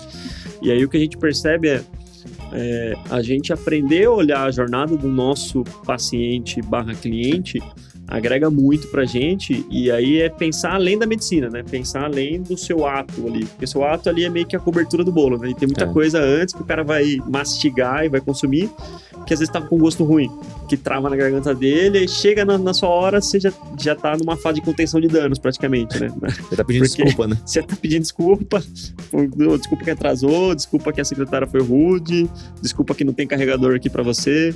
Então, é, eu, quando eu montei o Limpo, que eu tava falando pra você que é uma estrutura para atleta amador, eu pensei, cara, se eu fosse um atleta amador e não fosse médico, como que eu gostaria de ser recepcionado? Então, eu tenho lá minha camiseta de São Paulo, assinada lá pelo pessoal de São Paulo, minha sócia colocou a camiseta do Corinthians, pela trabalhando Pô, no só uma sugestão, feminino. a gente pode melhorar, né, esses é, quadros aí. Não deu briga, né? É, a gente pode, vou, vou, colocar, aí, vou colocar alguns. E aí, e aí, cara, assim, a gente tem um ambiente que, se o cara for, é, não sei se você pratica algum esporte, mas se o cara não, for... Não, você tênis. Se você for com sua raquete de tênis, de short, camiseta, você não vai se sentir deslocado lá. É. Tenho certeza disso. Aí já, já, já convidando você para conhecer a Olimpo lá. Mas assim, é um ambiente que é muito agradável para quem tem a pegada esportiva. Então, é, como a gente pode construir isso dentro da pediatria, por exemplo? Como a gente pode construir um ambiente que seja acolhedor para as mães e para as crianças? Dentro da ginecologia, dentro da psiquiatria. Então a gente tem que pensar isso e eu acho que vocês bolaram uma ideia que é basicamente isso, só que de uma maneira mais democrática, né? independente da especialidade. Então acho que isso, isso é muito bacana e, e isso é, é, o que falta, é o que trava o especialista. É olhar um pouquinho mais para coisas além da execução operacional, né, do, do diagnóstico e tratamento. É, eu lembro quando a gente começou, a gente começou a planejar e aí a gente estudou muito a experiência do paciente, pensou muito em criar um ambiente que não remetesse a nada de clínica, de hospital, aquele lugar branco é. que você chega e te remete à doença. A né? criança já chega já chora, né? A criança chega e chora, a pessoa já chega tal. Então, assim, poxa, é um ambiente com algumas cores, tem tem o tijolinho na parede, tem uma música no ambiente certo. Então, assim, a pessoa chega lá, ela tem uma tranquilidade, ela tem lá a internet e tal, Sim. então ela tá tranquila. Então, isso traz uma paz, traz essa experiência. Tem um canto kids lá, com os negócios para criança, né? Seja porque vai na pediatria, seja porque alguém trouxe a criança. Então, isso serve para diversas especialidades. E você tem que pensar justamente quem que é o teu cliente, como é que ele vai estar. E, e aí isso muda, muda muito e, e o pessoal pensa Você pouco. você né? teve experiências ruins, assim, na área da saúde? Que você olhou e falou, cara, Como nossa, paciente, né? como paciente. Todo mundo tem, né, cara? Ah, todo mundo tem, assim, na- nada marcante, assim, mas eu lembro quando a gente começou, a gente até pegou um time de arquitetura e tudo mais, e, e a gente pegou tudo gente que nunca tinha trabalhado com saúde. Ah, Tipo, legal. porque, ah, não, eu sou especialista da saúde. Tá, a gente não quer nenhum especialista da saúde, a gente quer criar um negócio novo. Quero Sim. especialista embaixo. É, é. Fazer um lugar legal aqui. Você né? tá brincando, quando a gente fez o- a primeira unidade, que foi na Avenida Angélica, Hum. o pessoal do prédio super curioso subia lá e olhava lá do, do corredor e falava assim, nossa, parece um bar de rock, né? Aí, tipo, tô falando, ó, tá juro, vendo? Porque tinha um... Eu não tô Sim, nada. não quero, não quero estragar a nossa imagem, mas é, Não. porque assim, no- dentro da recepção tinha uma tinha uma bancadinha mais alta, com uns banquinhos diferentes, e é até legal porque muitas vezes você passava lá, você via alguém que estava esperando, o ocupante trabalhando no computador ali em cima, aí você tinha no canto uma estante que tinha uma máquina de café self-service super legal, então assim, Sim, mas é, isso, é, é entender, questionador, isso é entender assim. o, paciente, É. né? Porque o paciente não é um paciente, ele é uma pessoa que trabalha, que tem a vida dela pra fazer, ela não parou o dia pra ir te ver, geralmente, não lá, é na- isso. lá no Tá Olimpo a, gente tem uma, a gente tem uma pista de, de corrida que leva do- da recepção até os consultórios, uma pistinha assim, né? Legal, É, é legal diferente. entender isso aí. Não, isso é, diferente. muito fera, porque são desafios que, o, que a gente tem né, na, na profissão e muito da insatisfação, isso é legal a gente falar, muito da insatisfação que nós, como médicos, né, dentro da especialidade, temos é uma, uma desconexão da expectativa que a gente tinha com a realidade que a gente encontra. Qual é a expectativa? Ganhar muito, trabalhar bem e ser feliz. Como todas as profissões. A realidade é diferente. Você ganha muito, você vai trabalhar, mas não do jeito que você gosta, e muitas vezes você não está satisfeito. Não é porque você não é um cara bom, é porque você não consegue ser bom. E aí, para resolver essa equação aqui, não basta só um item ou outro, são vários itens, né? Então, quando você pensa que você tem, por exemplo, um, um modelo de trabalho que te onera muito, ou seja, para ele funcionar, você tem um custo fixo relativamente alto, e que para valer a pena você tem que trabalhar muito, você- o dia que você faz a conta, tipo, nossa, se eu fechar meu consultório hoje e voltar a dar plantão, eu ganho mais ou menos. Talvez a pessoa ganhe mais. Isso dói.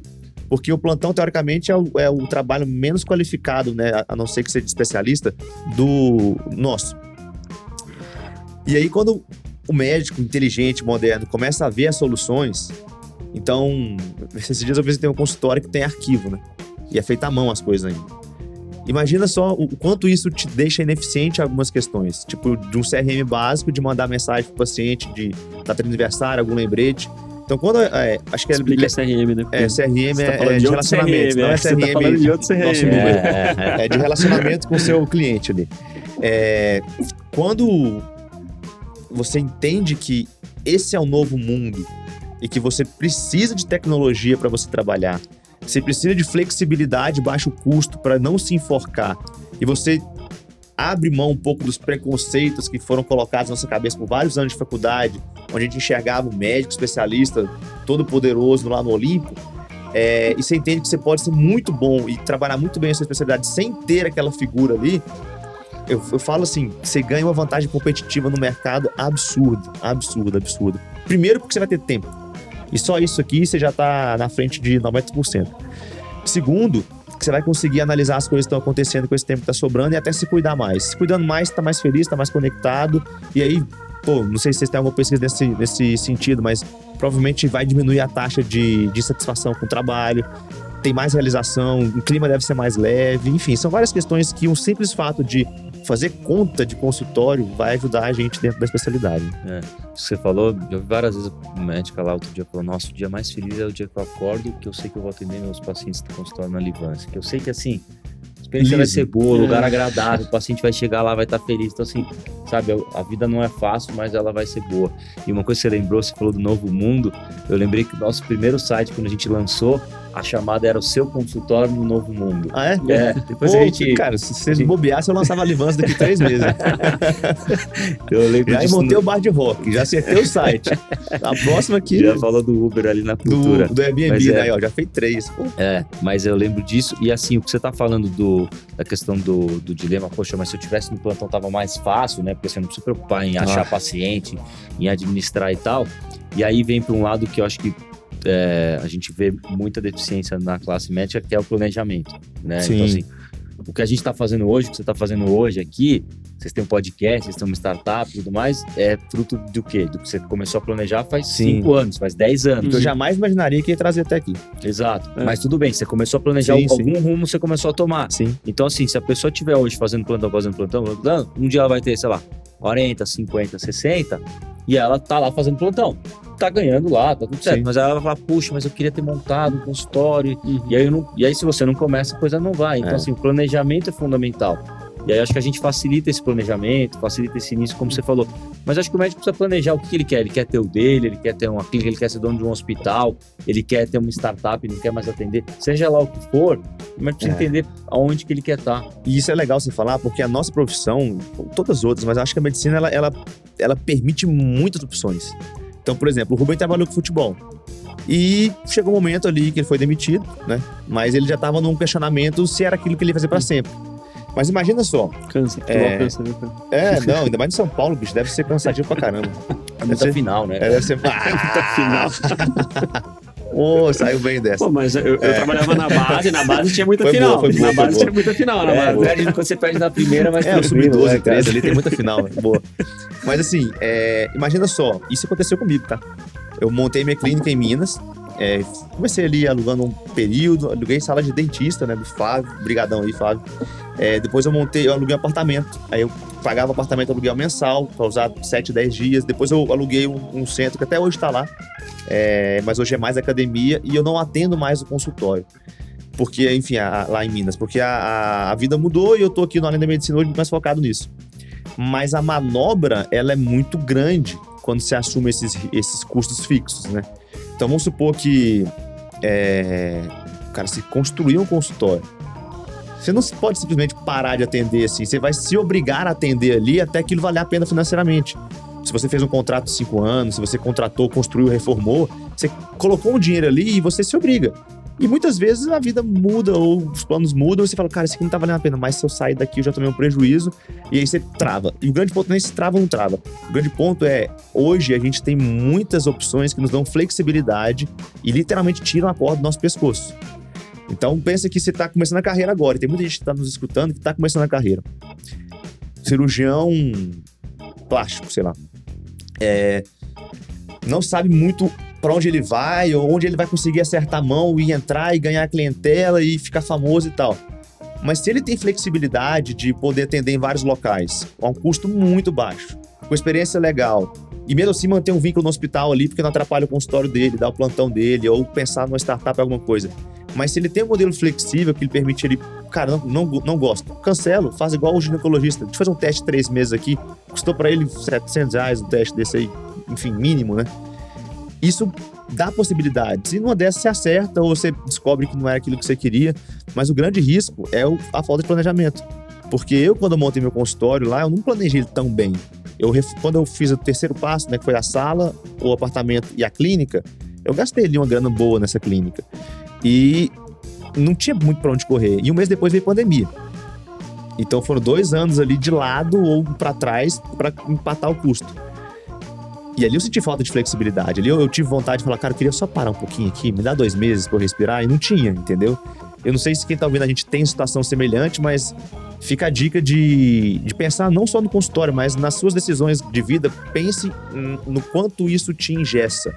A gente brinca muito, né, com o médico, gasta dinheiro errado, assim, pô, vou, vou comprar um carro financiado, é 4 mil reais, é quatro plantões. Cara, se você ganha 100 reais por hora, você tá comprometendo 40 horas só para fazer aquela parcela. E isso, isso custa caro, né? Então, o planejamento acho que é uma coisa, enfim, importantíssima da gente ter na, na ponta da língua para não, não dar bobeira, entendeu? Senão a gente se perde isso aí. Cara, Eu lembro só Manda, manda, conheci o doutor Hélio, que é um gasto de 60 e poucos anos, foi o primeiro médico jamais experiente que Uhum. veio para Livance e ele queria, ele tinha um consultório enorme e ele tava querendo reduzir um pouco, porque ele não ia mais. Ele falou, cara, não posso reduzir. Eu não posso reduzir, porque É não, verdade, não porque não funciona. vale a pena, né? Ele falou, não, eu não posso. Ele falou, cara, eu quero trabalhar um pouquinho menos, quero me dedicar a alguma outra coisa. E ele encontrou a Livance e ele veio porque ele falou, poxa, eu quero reduzir e não tem Senão como. ele ia Você, empatar a conta, você né? tem uma faca no pescoço. Sim. E essa questão do planejamento de mudar é muito interessante como o médico é nômade. Né? Então a gente vê, ele começa aqui, depois ele vai para essa unidade, ele mora ali, aí ele vem, aí ele fez a pós, aí ele, aí ele mora perto, da residência, depois ele quer mudar para cá, então assim, ele vai mudando. E aí você ter vários lugares, você facilita o teu dia a dia, né? Imagina você, sei lá, aluga, reforma um lo- local que não é um local muito central, assim, muito inteligente. E, sei lá, muda. Você casa, tem filho, aí você quer mudar. Você tá preso.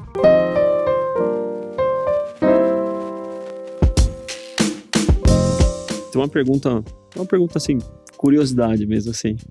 É, você teve alguma referência assim da área de saúde ou nos Estados Unidos ou às vezes de outros mercados assim fora do Brasil com relação ao, ao- a essa estrutura de, de você conseguir democratizar o acesso à à- à medicina particular assim? Você teve alguma outra referência assim de, de fora ou é uma coisa meio que só tem no Brasil isso? Eu nunca parei pra pensar, né? É, sabe que É não, verdade, assim, Eu também não pensei, não. é, sabe que não, pessoal, e aí tem algum, quem que é o, quem Benchmark. que é o É. gorilão lá fora, né? Quem que é, o, quem que é a referência?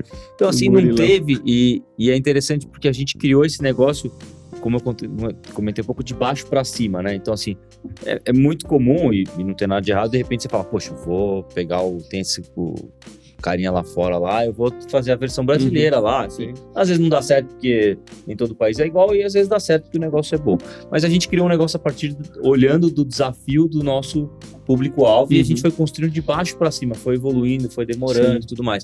Então a gente até viu que surgiu um em Nova York que tem um pouco parecido, mais focado em psicólogo. Eu já vi uns dois em países latinos que os caras me mandaram mensagem, pô, tá, vamos conversar e tal. Então assim, acho que é uma ideia, na verdade, inovadora, assim, e inovadora não no sentido de que consultório compartilhado existe há décadas, É, o né? Rubão ia falar que isso é uma tendência secular. Ele gosta dos termos mais chiques. Não, falei nada. Não, eu já Tá te colocando conheço, ele tá pensando, ele tá pensando ali. É, então, assim, não é uma ideia inovadora, porque assim, tá consultório, magoado. consultório compartilhado não, não é novo, né? Já Sim, existia, você tinha por turno, tem gente que aluga por turno, tem o próprio médico que monta o lugar, Uhum. depois ele vê que ele não tá usando muito, e aí ele começa a Eu sublocar. já, já fiz isso aí. Só que aí Você aluga come- por turno, atende um, fica quatro horas parado e perde. Isso. Aí você, só que aí quando você aluga por turno, Você tem que estar é lá. legal porque você descobre que você tem receita, só que aí você ganha um cliente. E quando É. você tem um cliente, você tem que atender o cliente. E o cara, quando ele paga, ele também demanda coisas. Então você começa a ganhar mais um cliente ali dentro do, Sim. do teu Sim. negócio. Então também gera um, um desafio. Então a gente olhou mais ou menos o que tinha, e aí, né, você perguntou um pouco do Stanford, o que a gente aprendeu. E aí eu lembro que uma das coisas que o pessoal falava muito assim, quando você vai criar um produto, um serviço novo, você não pode criar um negócio que é 20 ou 30% melhor do que já existe. Você tem que criar um negócio que é 10 vezes melhor, né? Uhum. Porque as pessoas de fato migrem. Vão então, se eu montasse o que estava ali, eu melhor, uma melhora incremental, não funciona. Ah. Então era algo que existia, um desafio muito claro. E aí agregar tecnologia, né? Acho que todos os negócios ou vão virar negócios baseados em tecnologia ou, Ou vão com subir tecnologia. com tecnologia. Então, né? Tinha o- a questão da tecnologia, mas foi uma questão que veio meio de baixo para cima. Não tem alguém lá que Legal. Sim. gente olhou E você já assim. tinha essa ideia de, de, de ter um ecossistema mesmo de várias unidades, já desde o começo. Esse era o plano mesmo. desde o começo, uma das questões era essa mobilidade, né? Porque Uhum. a gente olhou no Brasil, eh, mais de 82% dos médicos atendem pacientes em pelo menos dois endereços. Aí Ó, mais legal. de 40% atendem em três, mais de 30% atendem em quatro, cinco, né? Pô, você pensa aí, médico tá em 10 lugares ao mesmo Sim, tempo, sim. né? E aí você começa a ver a ociosidade do consultório, é um negócio enorme, assim. É. Eu queria um dia chegar nessa conta e montar assim, ah, tá esse bairro aqui de prédio inteiro, é todos os consultórios que nesse momento não tem ninguém. Porque o cara foi pro, pro congresso, o cara saiu de Tá férias, o paciente cancelou em cima da hora, o cara tá operando, tá estudando e tal. Então, assim, essa, essa quebra é muito grande, né? Sim. Então, E às vezes, não, e não só a quebra, mas às vezes existem dois colegas que dividem, mas eles não conseguem ter a organização, a gestão para não manter o consultório vazio. né? É. Porque, pô, o cara tá ali, aí ele tá lá longe. E aí, nesse modelo de vocês, acho que a rotatividade É. de consultório deve ser grande, né? E aí a gente vai entendendo isso no sistema, a gente projeta as agendas, Uhum. entende. Você tem, você tem variabilidade de especialidade, variabilidade de tipo de paciente. Tem pô, o cara que atende o executivo quer vir à noite, o cara que atende o, geriatra, o pediatra vai vir num outro horário. Então a gente vai, Entendi. vai entendendo essa distribuição. A própria né? sazonalidade também, né? De, Legal tipo, demais. Tem, tem especialidade que atende mais, sei lá, estética deve atender mais um pouco antes do verão, tipo... É, tem. Aí um outro cai, na, assim. cai em julho, outro É, sobe. outro Então, assim, sobe. e isso vai sendo distribuído ao longo do, de- Legal. das diversas... Hoje a gente Legal. tem mais ou menos umas 40 especialidades diferentes lá. Legal. A gente basicamente só não tem oftalmologista, né?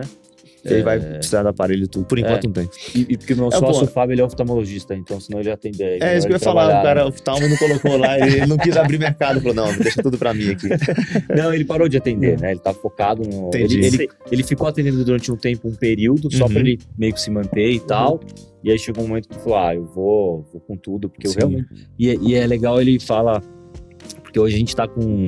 Né, número que tipo, a gente tá com. Chegamos a 3.500 médicos, né? Membros, Legal. que a gente fala que tem um pouco de profissional de saúde. E ele É, fala do prazer gente. dele que, por um lado, ele parou de atender, mas por outro lado, ele, Ele vê tá o impacto que ele tá É. fazendo. Ele Uhum, falou: eu tô fazendo sim. 3.500 profissionais poderem atender do jeito que eu sonhei, do jeito que eu idealizei, Legal. né? Então, é assim, legal. né? é- é- não é, e são já centenas de milhares de pacientes atendidos de um jeito diferente, né? É- Bem atendido, que não É a passou por história aquele de, negócio de que ser foi, médico né? dos médicos, né? É, Que você também é um pouco, né? É, tá ajudando o pessoal. E tem alguma história legal de, de algum cliente lá médico que, que te marcou assim? Ou uma coisa que você se orgulha de dizer, pô, a Livância ajuda nesse momento aqui do médico quando isso acontece e tal? Legal, tem, tem várias, assim, tem. é, tem dois casos recentes de profissionais jovens, assim, um, na verdade, é a, a Débora, até nutricionista, ela foi a nossa primeira cliente, número um. Número um. É, até, eu lembro que tem a história que ela, era segunda-feira, era 15 para as 8 da manhã, eu tava tomando café em casa, tocou o telefone, o meu, né, aí falou, ah, é da Livance, eu falei, é. Ah, eu queria informações, a gente não tava nem 100% pronto, não tinha, né? eu falei, ah, deve ser algum, Te, te entendo bem, te brincadeira, entendo né? bem. A gente entende você muito bem. E É. aí, não, vamos lá, e a gente marcou, e ela chegou lá e falou, nossa, tô apaixonada, porque eu tô recém-formada, e ela atendia meio uma clínica de um dentista emprestado e tal. E aí ela, poxa, entrou lá e, e aí a coisa começou a andar. E eu lembro dela falando assim, falou, nossa, a experiência que eu entrego aqui e tudo, eu vejo que meus pacientes que já gostavam de mim, eles estão confiantes para me indicar mais. E Uhum. aí começou a crescer. E aí ela, em três anos, a agenda dela é lotada a semana inteira, ela atende em quatro é, Unidades. unidades. E aí ela veio fazer um depoimento para o nosso time, ela falou que, poxa, que ela, enfim, ajuda a família inteira, que teve um sucesso profissional e tudo mais. E, e aí ela fala, mesmo que tem um outro médico lá, um cirurgião, e os dois falam assim, falou, poxa, o que eu consegui em três anos que a Livance me proporcionou, eu provavelmente demoraria 15 na minha carreira, Uhum. né? Pra eu chegar onde eu Uhum. cheguei, porque eu tive flexibilidade de agenda, eu tive formas de oferecer, eu, Sim, prof- eu dei esse primeiro passo muito antes do que ficar esperando aqueles 10 anos atendendo no outro Sim. consultório.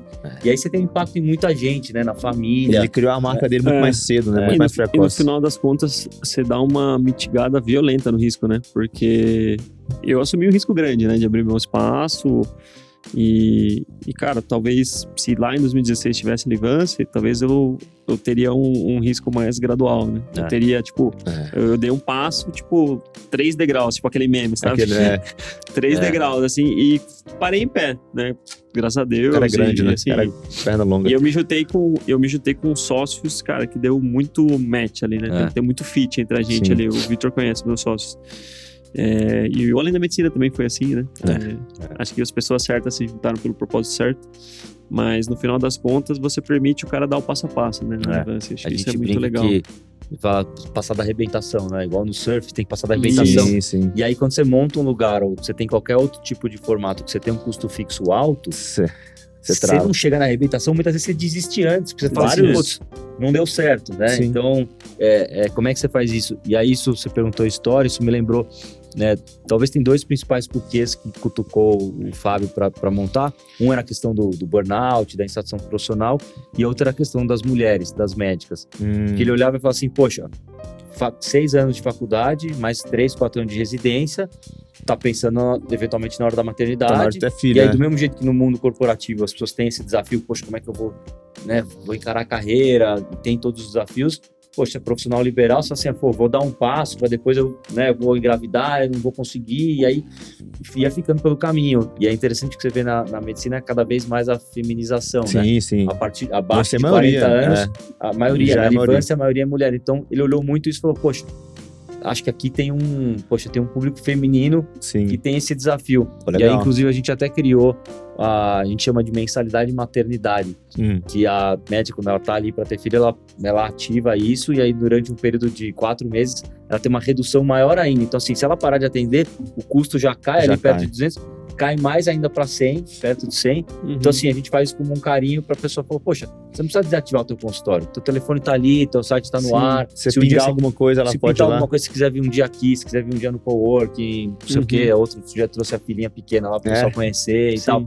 E aí, ao longo do tempo, outro dia a gente estava fazendo uma conta, agora que foi Dia das Mães, já foram 68, profiss- 62 profissionais que ativaram esse benefício. Então, Legal. são 62 que passaram pela maternidade durante o consultório, que talvez teriam desistido, ou talvez não teriam nem começado, porque iam sentir Esse é um isso, desafio né? que a gente tem. A gente ouve muito disso, né, Rubão? De alunas nossas, assim, que estão nessa fase. É, um grande medo que ronda é justamente esse, né? Não que atrapalhe, né? Mas coloque em risco algumas coisas a maternidade. Porque o mercado não aceita isso muito bem, entre aspas, né? Se você é PJ no hospital e engravida, você sai, não ganha nada, e quando você Sim. volta, talvez não precise mais de você. E é assim. E infelizmente isso é assim. E ter essas, op- essas opções, né? Tanto de ter seu consultório, sua renda sua, no seu particular, com flexibilidade, é um, pô, legal. Parabéns Sim. por isso aí, isso é legal. Sim, isso- isso é muito legal, porque a- as empresas precisam mais disso, né? Tipo de humanidade mesmo, né? Sim. De se olhar, cara, a pessoa tá passando por um momento difícil, vamos, vamos ajudar É. minimamente pra para atravessar por esse- passar por essa fase difícil e voltar depois, né, no, no mesmo nível que ela que ela tava antes. Sim. E muitas vezes você não der essa se não der essa folga no cinto dela, ela, ela não, não, não sobrevive. Às vezes É. pode, pode ser a realidade da pessoa, desanima, né? Acho É. que isso é legal. A gente E tem aí- lá na Advance, sim, no- no- nos, nos colaboradores, a gente está hoje um pouco mais de 150 e mais de 70% são mulheres, então tem Legal. muito isso. No ano passado, o retratante, a gente começou a ter primeiras grávidas, então assim, Uhum. a gente apoia esse pessoal Uhum. e tal. E do lado dos, né, dos médicos também, a maioria já é mulher. E aí, profissional liberal é muito difícil, né? Porque a hora que você para de trabalhar, você para a sua né? receita. Se você tiver custo, É. você Sim. fica pelo caminho, né? Sim. Então, acho que A primeira vez que eu percebi passo- isso foi nas primeiras férias que eu tirei. Eu descobri que eu não ganhava dinheiro se eu não trabalhasse. E que talvez você gastava, né? Além das é, férias, você você fica gastava. 30 dias sem ganhar e gastando o dobro. É. Ou seja, são três meses do ano. Cara, é difícil. E aí uma coisa que me chama atenção também no, no business de vocês, que é o, o tal do que os investidores olham muito hoje, né? Que é a taxa de, de recorrência, né? Qual é a taxa de recorrência, se você consegue reter uma base boa de clientes, qual que é a, a taxa de expansão. E aí uma coisa que, que eu percebo é você você tem uma solução muito boa para o médico hoje, você está expandindo, vocês foram agora para o Rio, né? É, com certeza vocês têm esses dados mapeados, né? Do o tal do churn, que é basicamente a taxa de cancelamento, né? Quantas Sim. pessoas cancelam mês a mês. E, e o legal é que vocês estão criando um, um ecossistema e facilitando até a questão da geolocalização. E com certeza acho que essa ideia vai continuar crescendo, vai expandir para o Brasil. Mas como que como que é hoje essa dependência que, que o profissional gera de vocês, no bom sentido, óbvio, né? Não é uma coisa ruim isso, necessariamente. É. Assim, existe uma recorrência grande e, e aí na questão cultural, né? Às vezes a pessoa- pode falar, poxa, eu vou começar ali porque é um jeito super simples de começar e depois eu vou, sei lá, vou montar o meu. Uhum. E aí, naturalmente, existem casos que a pessoa fala assim, sei lá, eu quero montar o meu porque eu quero que o consultório inteiro seja, sei lá, rosa. Sim. Lá não vai ser, ou de repente eu quero Lá é mais do rock. Né? Hã? Lá é mais do Mais rock. do né? rock. Não É, dá, de repente não eu dá- quero colocar a pista e tal. daqui uns anos não dá pra personalizar essa experiência? Tipo assim, eu já pensei nisso, né? Pô, você coloca um painel desse de LED aqui É, atrás e aí- você muda lá. A, a gente tem, assim, na porta de cada consultório, tem um tablet com a foto e o nome do médico. Sim. Então, na hora que o profissional tendo atender, tá lá. Se for uma clínica, ele tem o logo. Então, isso dá um toque. Tem algumas coisas que a gente pode fazer. Tem, poxa, a gente tem um kit lá para os pediatras de, de brinquedos, de várias coisas. Então, em geral, eles dão uma montada ali no consultório, Sim. dão uma Uhum. ambientada. Tem uma psicóloga lá que ela, ela leva um negócio com uns bombons, põe um, né, um, um porta-retrato. Então, assim, você consegue fazer algumas coisas. Sim. A gente tem lá, é, nas unidades, a gente tem um, o, o espaço de co-work em si, né? É, que é onde o médico pode ficar, ele tem livre acesso. Então, quando ele não está atendendo, ele fica nesse espaço. E aí tem os armários lá que o pessoal pode deixar suas coisas, até para não precisar ficar levando e trazendo. Então, você consegue personalizar algumas coisas. Mas assim, tirando esses casos, o pessoal acaba falando assim, poxa, mas eu lembro uma. Lá no comecinho que eu peguei uma visita, era uma. Tava no final da residência ali de cardiologia do Sírio, que era pertinho da. Ela falou, nossa, mas isso aqui é muito bom para quem tá começando, né? Ela falou assim, Ah, mas depois também, né? Não vou querer montar um negócio. Né? Tipo, Não, é, é engraçado, mas assim, Isso é louco, Só mano. quem tentou montar um consultório vai entender essa piada aqui, Sim. porque é muita dor de cabeça. É bom. Cara, se você acertar a mão, realmente te liberta de uma coisa, ainda mais se tem um, um ticket mais alto ali, consegue trabalhar com áreas que consigam dar um retorno maior. Mas, assim, as custas de, de administração, de gestão. E aí que entra, né? Você vai se expor a estudar isso, vai ter um sócio, enfim. Mas nesse modelo que você tá falando aí, Cláudio, é. É dor de cabeça zero, entendeu? Dor de cabeça zero. E é tudo que, que a gente tá querendo, viu? Em termos de trabalho, assim, é paz ali. Aí trabalhar tranquilo. Não, é sério. E geralmente é muito estressante ir trabalhar na medicina, né? Você Cara, sempre mas- se preocupa com alguma coisa É. que pode acontecer lá ou que vai te deixar desconfortável. Eu vejo hoje que deu muito trabalho para montar o, o meu, o meu negócio, mas uma das coisas mais satisfatórias hoje, claro que você tem um custo Brasil que é bizarro qualquer coisa que você for montar hoje no Brasil, mesmo no digital, cara. Que é, não Já precisa saibam nem disso, falar, né? Você já sai negativo ali. Mas acho que uma das coisas mais legais é você construir a cultura, né, do seu ambiente. Eu acho que isso é, isso, isso é bem foda de, de empreender, assim. É. Então você começar a, a crescer com pessoas ali é, que começam a internalizar um pouco da- dos seus valores, do seu jeito de ser, e isso é projetado, né, para os pacientes, para os clientes. E eu acho que vocês não só oferecem uma solução tecnológica e, e uma solução boa do ponto de vista prático, mas eu acho que vocês têm uma cultura legal também, né? Pelo que eu, pelo que eu sinto e, pelo, e por, pelo fato de eu ter sido paciente, né? Que eu comentei com É. você que eu, eu passei no, no urologista lá. É, não foi por conta de problema de próstata, antes que você me pergunte. não, não vou perguntar se eu sou brincalhão, mas Não, eu vou, vou, vou poupar minha piada. É que a Thaís me ligou esses dias, tava reclamando, mas eu vou, depois eu falo pra você ver. Não, não, eu tinha, eu, eu tinha um. Thaís é. É a esposa dele. Era, era uma coisa simples, eu tinha um com cisto ali, mas né? não, É. era, não era nada grave. Tava triste. Enfim, é, é legal. Uma das coisas mais legais de empreender, de você ter o seu negócio, seja no digital, seja no físico, ou seja no digital, né? Que é a aglutinação do físico com o digital, é justamente você poder ter o, as coisas do seu jeito, né? Que no final das contas é tal da cultura, né? Como É. que você vê isso hoje lá? Que É. Vocês têm já 150, né? que é uma Ah. equipe grande já, 150 funcionários.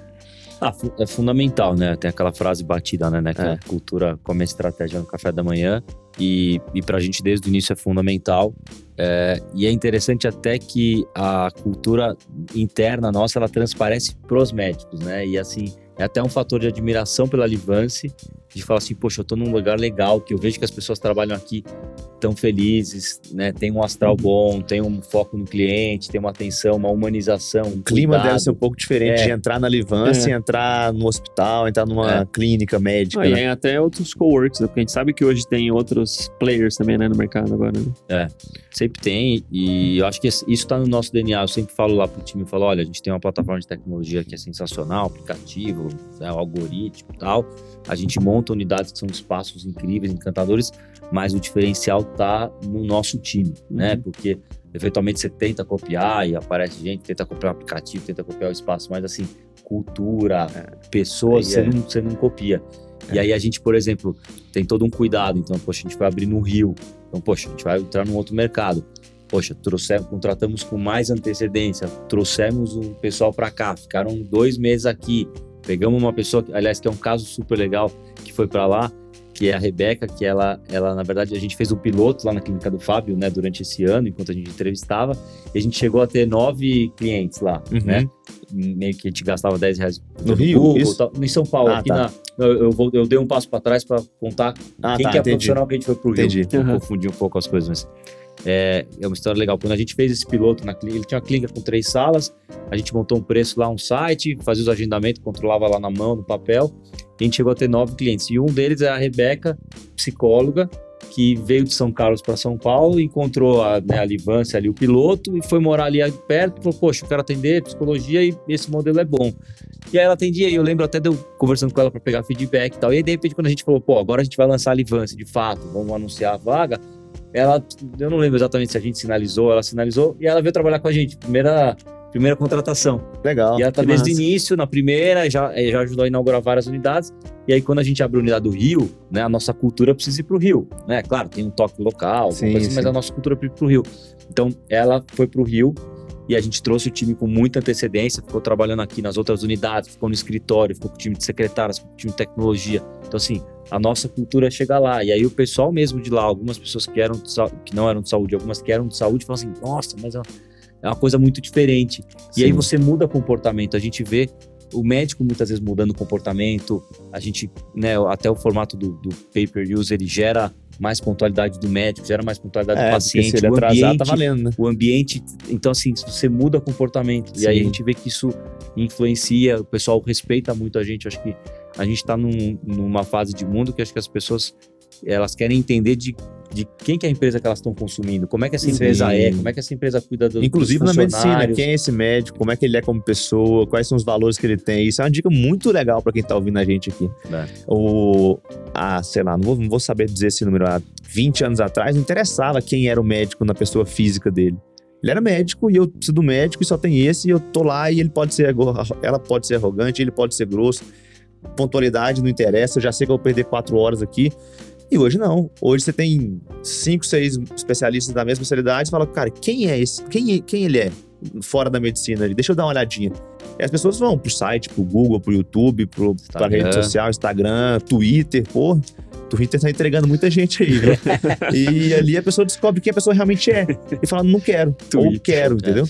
É. Isso é muito legal, porque empresas também são assim, né? A gente percebe muito nos, nos alunos que a gente tem do MCP e a gente se orgulha muito disso, é de quando o colega vem e fala, pô, cara, eu, eu, eu entrei aqui na turma de vocês nessa, nessa para acompanhar um ano porque eu senti em vocês uma verdade, eu senti uma autenticidade. Eu vi que o Ruben já se ferrou muito lá na clínica e você empatos também. E o jeito que vocês encaram o mundo da medicina é mais ou menos como eu penso. Nem é melhor nem pior, é mais ou menos como eu penso. E eu quero ficar aqui. E tá tudo bem. E tem gente que olha e fala, pô, esses dois aí parecem dois moleques muito novo, tudo muito informal tal, quero uma coisa mais séria. Beleza, tem o sério também. Mas aqui a gente tem o nosso jeito, a gente vai trabalhar dentro dos nossos valores e vamos seguir. E empresas são assim também, né? É, tá muito Legal. alinhado no, no, porquê que a gente criou a Livance, por que, a gente uhum. tá aqui, né? Como é que a gente entrega isso, por que, que a gente tá aqui pelo médico e tal. Então acho que isso, isso conecta, assim, eles são super embaixadores. A, Acho que é muito legal. Vem um, ele traz o outro colega, Sim, traz outro indicação, colega. Né? Indicação é isso, é forte isso, pra caramba. Isso é muito legal.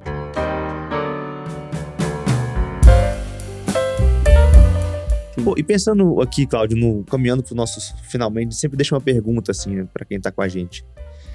É, que dica, né? Ou qual seria uma, uma, a gente fala prescrição aqui, né? Mas qual que é o toque, a dica que você daria para um médico que está terminando ali a sua residência, ou já está no mercado de trabalho há algum tempo, tendo algumas dificuldades, assim, é... o que, que você falaria para ele prestar atenção? Em quais itens da carreira dele, não pensando na medicina, mas assim, itens que influenciam a carreira dele médica, para ele se atentar, para ele evitar aí, dores de cabeça e trazer soluções? É.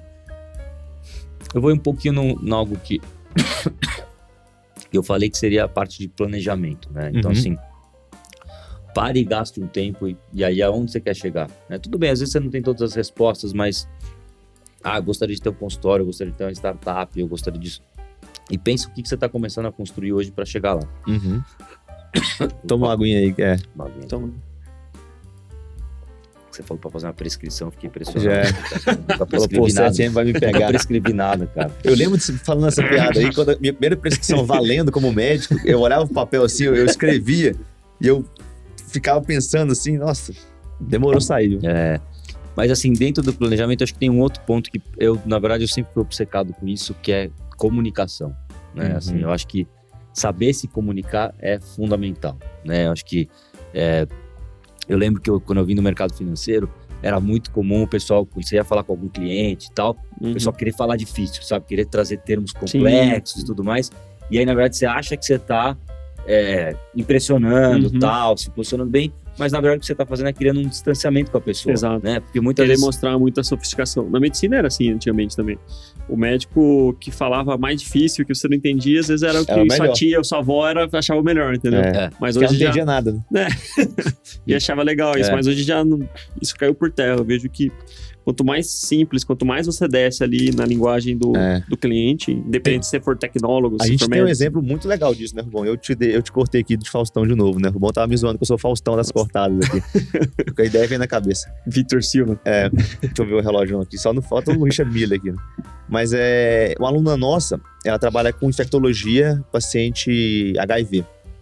E ela tava com muita dificuldade de entrar para esse mercado, né? Pra, nesse mundo.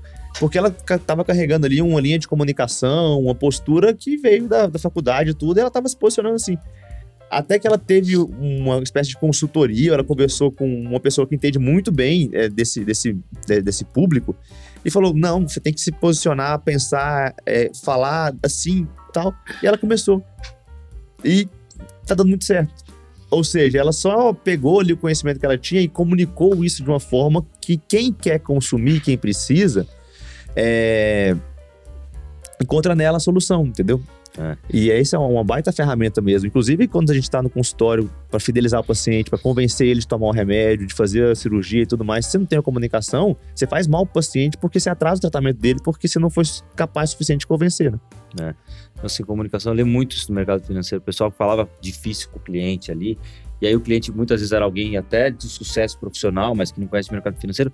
Você cria um distanciamento, porque é. a pessoa fica meio assim de ficar te perguntando, porque ela falar que ela não entendeu, fica com um pouco de vergonha e tal. Então, assim, comunicar de forma simples, fácil, clara, né? é o oposto do que muitas vezes as pessoas acham, uhum. não, eu vou passar uma impressão sofisticada. Sim. A pessoa ela quer passar numa consulta com alguém que ela passa um tempo ali, poxa, e que ela tá se sentindo bem, tá em casa, alguém que você falou, né, quer conhecer quem que é a pessoa, uma pessoa interessante, que sabe discutir de vários assuntos, Sim. né, que sabe o que tá acontecendo no mundo, que olha as novas tendências de tecnologia, que sabe para onde o mundo está indo, que não tem medo de tecnologia, que sabe que a tecnologia é um aliado. Muito bem, né? né? É. Exato. Então, assim, é, acho que saber se comunicar, e aí isso vai, hoje em dia você tem, saber se comunicar é, poxa, vou criar um site, um site que eu consigo comunicar o que, eu sou, se eu tiver numa rede social, eu consigo comunicar o que, que eu sou, quem eu sou, né? Você falou de da questão de, pessoal, de indicação e pessoal, é, antigamente, como é que as pessoas iam no médico? A gente observa muito. E indicação. Sim. Hoje em dia, como é que as pessoas vão? Elas querem ir em alguém que elas se identificam. Então, Sim. poxa, eu sou.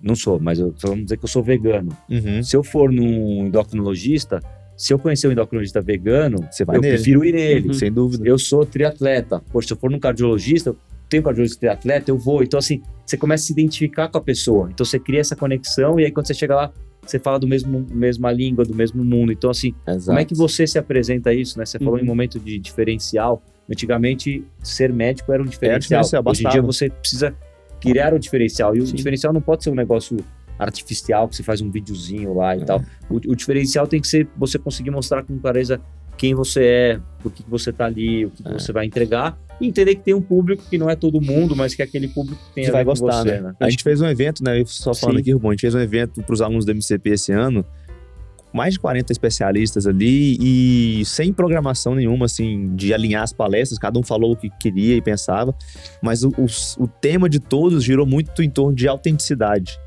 Então, hoje as pessoas elas estão em busca disso no médico e a gente é ensinado a esconder quem nós somos para sermos médicos. Então, se você é o cara do rock and roll, pô, você não pode mostrar porque você é médico. Se você é o, o cara é, que é atleta, você não pode muito mostrar porque você é médico. E hoje a, a galera quer o contrário. Eu quero ver quem esse médico é, porque isso às vezes é o que vai criar uhum. conexão, porque deu uma queimada né, na profissão com, com o público, queimou um pouco por diversas coisas que estão acontecendo. E quando você tem alguém que tem essa vulnerabilidade de se mostrar ah, fora do jaleco ali, né, além da medicina, você se identifica com uns e não com outros, mas com que você se identifica, fideliza, fica e, e vai embora, é, né? Acho que show isso aí, legal demais. Eu acho que isso que o Claudio falou é o tal do senso de comunidade, senso de pertencimento. Né? As pessoas procuram cada vez mais isso, né? Não, não só na medicina, em, em vários outros âmbitos. Então as pessoas elas querem se identificar e querem ser quem elas são. É, tanto por conta dessa questão que hoje existe da inclusividade, né? É, de, pô, você tem que ser quem você é, né? Você não precisa se moldar um padrão estético de beleza ou de ser, ou, ou de daquela ideia de ser bem sucedido, né? Sim. Mas é, cada um tem os seus valores, é, existem comunidades que prezam muito às vezes por uma vida simples, vida minimalista, tem outras comunidades que vão querer mais ostentar, tem uma outra comunidade que é o tal do, da comunidade dos veganos que você falou também, e aí não tem certo e errado. E aí a gente saber minimamente se posicionar, é, e aí quando a gente fala de médico é posicionar a nossa marca, e você como médico você tem marca, né? Isso as pessoas esquecem. Seu nome é sua marca, é, Seu nome é sua marca, que é o tal do personal branding, né, que o pessoal fala cara, você tem marca querendo ou não, as pessoas te reconhecem. Pode ser uma coisa boa, pode ser uma coisa ruim. Então a gente saber se posicionar, saber dialogar com um público específico e criar esse senso de comunidade, igual a nossa, a nossa amiga a Priscila, né? A gente tem uma amiga que trabalha comigo lá no Olímpico, que é, que é médica do esporte, ela tem uma. Ela criou um, uma comunidade que ela mesmo apelidou de, de Team, Team Pre, né? Que é tipo como se fosse é, o time da Pre. E, cara, é sensacional. Ela, ela estimula as meninas a fazerem barra, porque barra né, é, um, é, tipo, é um movimento que só só os homens podem fazer. E nem todos fazem, né? Você nem... faz quantas barras. então, assim, é, eu acho que cada vez mais isso é, vai ser decisiva, né? Você Sim. conseguir gerar essa sensação de pertencimento, de comunidade. E o que vocês estão fazendo na Olivância é muito legal, porque os médicos estão se sentindo parte disso daí. E a gente sabe que grandes grupos hospitalares eles não geram isso, pelo contrário, eles geram uma sensação de, cara, eu não pertenço a esse lugar, eu quero sair mais rápido possível né? daqui. Eu sou descartável, né? Então eu acho que. Você troca o time, troca é, a equipe, vai a todo e, mundo, entra um novo. E aí as pessoas às vezes ficam, tipo, cara, qual que é. Fica tentando acertar o olho da mosca. Qual que é a próxima ideia que eu vou ter que meu, vai ser revolucionária, que eu vou acertar? E aí não, esquece que, cara, não é só você ter uma ideia boa. Você pode achar uma ideia boa que ninguém resolveu, que o mercado vai aceitar, mas ela não vai parar em pé se você não tiver uma cultura legal, se você não tiver uma uma atração tanto do, do seu cliente quanto do seu do seu funcionário, vamos dizer, né? Yeah, é, legal. Então acho que acho que isso é o que resume o resumo da ópera hoje, é. dessa tocação de ficha aí com. Não, com eu falo assim, o, a medicina sofre grandes transformações nos últimos anos, né? Isso é indiscutível. Tá mudando muito. Não tá, me formei até hoje. Mas eu vejo que ela, a gente tem umas facilidades hoje que eu sonharia em ter quando, quando eu comecei desde do, da preparação para residência, algumas habilidades que o mercado exige, pô, questão de, de, de consultório, é, questão de financeiro mesmo, tal. Tá, hoje existem opções, né? A gente a pessoa que, que, que, realmente quer procurar, ela vai achar soluções mais práticas aí. Mesmo que o mercado ele tá mudando e muita gente está encarando isso de um jeito ruim, eu acho que ele está polarizando, né? Quem se mexe vai pro lado bom e consegue encontrar. Quem fica acomodado, cara, ele vai, vai pegar o que sobra. E o que sobra nunca é bom, Sim. né? Cláudio, uma, uma última pergunta que eu queria fazer para você. Como que você vê é, o mercado daqui 5, 10 anos, assim, o mercado da medicina particular, privada? Eu acho que assim, a, acho que a medicina em geral, assim, eu acho que, né, pegando um pouco desse gancho do que a gente estava falando, uhum. acho que uhum. sim, as coisas estão mudando muito, o mundo está mudando muito, né? Todas as áreas a tecnologia está vindo com tudo, a, as coisas estão ficando mais fáceis, por um lado, você tem muita facilidade, por outro lado, você tem mais concorrência em vários setores. Na medicina, a gente fala, né, poxa, está vindo de 10 mil para 30 mil médicos formando, uhum.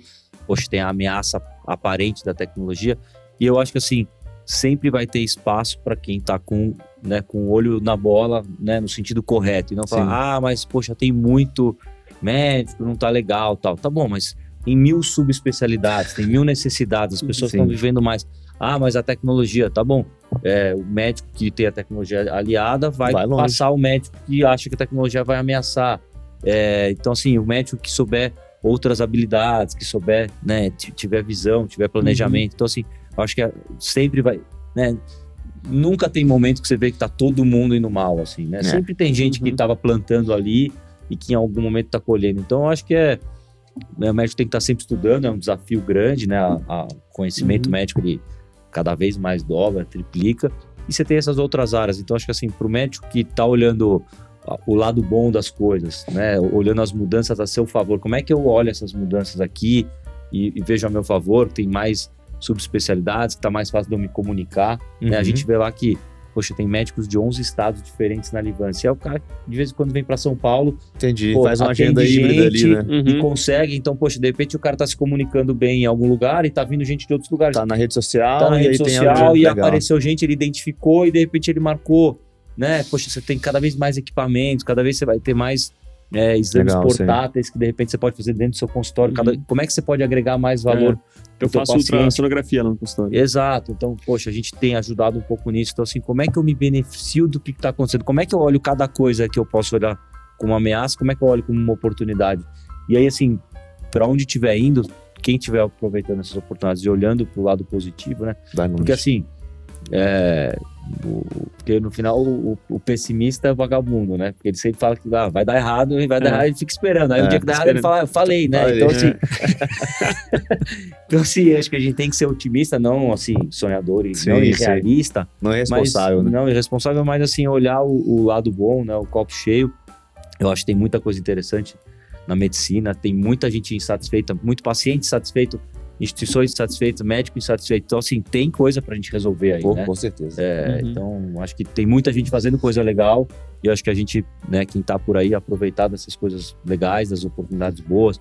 Pô, tem mentoria com vocês, tem facilidades, tem várias startups ajudando médicos, tem muita coisa É, por aí. E eu consumo muitos produtos, assim, de facilidades, né? De, eu sou cliente de um monte de gente em termos de mentoria, consultoria, aprendizado, porque é, tá rápido as coisas, né? A gente Uhum. não pode ficar parado 5, 6 anos achando Sim. que quando terminar isso aqui vai estar tudo igual lá. Não, vai estar É. tudo diferente, a gente tem que estar tá ligado nisso. Aprendizados aí dessa É. tocação de ficha com o Cloud aí, Vitor. Flexibilidade é uma coisa rara e cara. Quem não tem flexibilidade, quando vem alguma mudança grande, vai sofrer, Uhum. entendeu? E eu falo porque passei por algumas dessas. Legal. Então, por exemplo, a pandemia foi uma dessas. Eu, tava, eu não tinha flexibilidade. Eu tinha subido no custo fixo de aluguel de consultório, com um contrato longo e montado uma academia para idoso. Uhum. Ou seja, dois anos ali sem poder fazer nada. Eu podia fechar. Só que eu ia ter que assumir todo o custo que eu investi, a oportunidade, e ficar com o negócio Uhum. parado pagando aluguel. Então, flexibilidade é uma coisa que, que é importante. Eu sei que na medicina a gente tem umas travas que não dá para ser tão flexível, mas a gente tem outras que, que, que muito podem ser flexíveis, sabe? Adaptabilidade, né? Aquela frase clichê, né? Quem sobrevive não é o mais forte, é o mais, É o mais o mais adaptável. né? adaptável. Mas, tá. E, e essa semana eu tava vendo uma frase que tava falando de mundo mudando, mais com a ótica de empresa, mas acho que vale pra todo mundo falar assim: se o mundo fora da tua empresa estiver mudando mais rápido do que dentro, provavelmente Você tá a coisa vai acabar mal, né? É, tem coisa que não dá, você não consegue é, discutir, né? A gente dá muito esse exemplo na, nas nossas aulas do MCP, é, que é essa tendência secular. Tá caminhando para esse lado. Então você comentou Uber, Airbnb, é compartilhar. É cada vez menos eu assumir um negócio para mim sozinho e usar pouco, e Uhum. cada vez eu assumir menos e usar mais. Pô, então, então vale a pena aqui criar? Vale, entendeu? E a medicina tá muito assim, ela tá sofrendo várias mudanças que, ao meu ver, são excelentes, são muito positivas. A gente tem uma resistência de aceitar, mas o jeito como o cliente, o paciente hoje enxerga o médico, muita gente vê isso mal. Perdeu-se o respeito. Na verdade, cara, acho que equalizou um pouco a relação. Uhum. Antes era assim, médico aqui no alto e a gente aqui que não era médico. Curtou a distância, né? Não é Tipo, não podia respeito, discutir, não podia falar nada, era baixa a cabeça e toma um remédio. Agora não, tá ficando mais próximo. E aí, quem souber lidar com isso, cria conexões fortes, cria paciente que te indica, cria marca, cria Sim. cultura e vai embora. E, pô, a gente tá cheio de colegas que estão muito bem na medicina. Mas aqueles que, os pessimistas que insistem em falar que vai dar errado, eles vão estar certos. Só que só na versão deles, né? Sim, sim, com Vai dar certeza. errado pra eles. Eu acho que o, um grande aprendizado hoje aí dessa, desse bate-papo cloud aí é uma coisa que eu sempre gosto de trazer, que tem, tem duas coisas que você tem que olhar, independente se você for autônomo ou se tiver uma empresa, que é o futuro e o presente. O futuro, é, o presente é a eficiência operacional, né? O que você faz e cada vez me- melhorar os processos de, pô, você atende, você vai ficar bom em atender. Você produz tijolo, você vai ficar bom em produzir tijolo. Mas ao mesmo tempo a gente tem que trabalhar o, o segundo motorzinho ali, que é o futuro, né? Que é a inovação. É você ter um olhar que, cara, o que, está acontecendo no mundo que pode, de repente, de uma hora para outra, acabar com o meu negócio. Quebrar né? a minha empresa. O que, que pode quebrar a minha empresa? Então, isso é uma coisa que eu tenho preocupação na, na Olimpo. E a gente tenta entender o ecossistema e, cara, sempre se antecipar esse movimento aí que, que eventualmente pode quebrar a sua empresa. E você tá sempre em transformação, sempre se adaptando e sendo um pouco camaleão, assim, e né? nunca tá pronto, né? Conversando com um colega que tem uma clínica familiar de 30 anos, né? Numa certa especialidade. E, e ele falou, cara, uma coisa que me dá medo é, por exemplo, esses grupos que estão consolidando o mercado e comprando tudo, se eles montam uma clínica hospital aqui na frente da minha, eu não sei o que vai acontecer comigo. Eu falei, por que que você não sabe? Aí ele, não, não sei. Eu falei, mas tá, então vamos lá, algumas perguntas podem te ajudar. Qual que é o, o grau de satisfação do seu cliente com você hoje? Porque se for 10 e montar uma clínica na frente, vai ter uma troca ali e tal, mas se lá for 7, ele bate lá e volta feliz pro 10 aqui. Mas se aqui for 3, meu amigo, na hora que abrir, você se ferrou. Se é o grupo grande, se é o pequeno, se é um outro médico, porque você tá exato. então já começa a ser entende Cuida de você, que entendeu? é. Então faltava várias questões ali que a gente tava conversando, que era isso. Se ele não olhasse pro dele, é, ele fica vulnerável, né? E aí qualquer mudança ali de, de estação, ele pode se dar mal. Pô, maravilha. Baita papo. Vamos trazer mais gente de fora da medicina. Acho Sim, que o pessoal vai gostar. Deixa aí um comentário no, no YouTube, quem tá no YouTube, ou manda no nosso inbox aí se vocês curtiram. Colocamos o Claudio aqui como pioneiro dessa toca-fichas não médicas. Vamos ver o que que o pessoal achou. Eu gostei bastante, viu? Sim, não, foi, foi, foi bem massa. É, agradecer aí, Claudio, sua, sua presença e sua disponibilidade de tempo aí para conversar com a gente. E, cara, deixa suas considerações finais aí. Pô, eu que agradeço aí pelo papo aí, super descontraído, né? Falei de. Falei muito de comunicação. Só não vocês falou de São Paulo, né? Esquecemos de falar de São Paulo. É, que cansativo é muita final, né, cara? Muita final. e acho que, pô, vocês são baita comunicadores aí, sou admirador do trabalho de vocês. Que tem muita gente fazendo coisa legal na medicina, em prol dos, dos médicos, em prol do sistema. Acho que é legal tá. Essa turma tá, tá junto aí, como a gente está aqui, como, como nós estamos aqui. Então, obrigado pela oportunidade aí, espero que tenha trazido algo positivo aí Pô, pra com certeza. que escuta aí. Pode a contar gente, sempre com a é, gente. Os dois aqui são os que mais aprendemos, pode ter certeza. É sempre uma aula, cara. A gente termina aqui, vai tomar uma água e fala, pô, você viu? Tá massa aquela ideia. E vai, vai crescendo junto. Sim, sim. Boa. Boa. Pô, o pessoal que não se inscreveu ainda no nosso canal do YouTube, é, enfim, não vou nem falar, né? Tá perdendo estrelinha com a gente aqui. se inscreva no nosso canal pra você ser notificado aí antes de todo mundo. É, outra coisa que é muito importante, o Spotify, gente. Spotify é a plataforma aí que o nosso podcast sai toda quinta-feira pra vocês de manhã. Você vai ser notificado, vai receber mensagem ali, vai ficar uma bolinha azul te avisando que tem episódio novo. E pra isso é só você clicar em seguir, tá?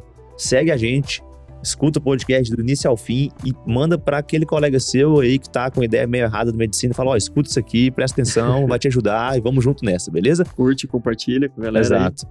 E é isso E aí, até a pessoal. próxima, né? Até o próximo Valeu Toca aí Ficha. pela, Isso aí. pela audiência, tocadores de ficha de todo o Brasil. E vamos, vamos, vamos que vamos. E vamos que vai ainda ter muita, muita tocação de ficha legal aqui. Um Valeu. abraço, até a próxima. Até a próxima, Valeu, gente. valeu, Tchau. abraço. Valeu.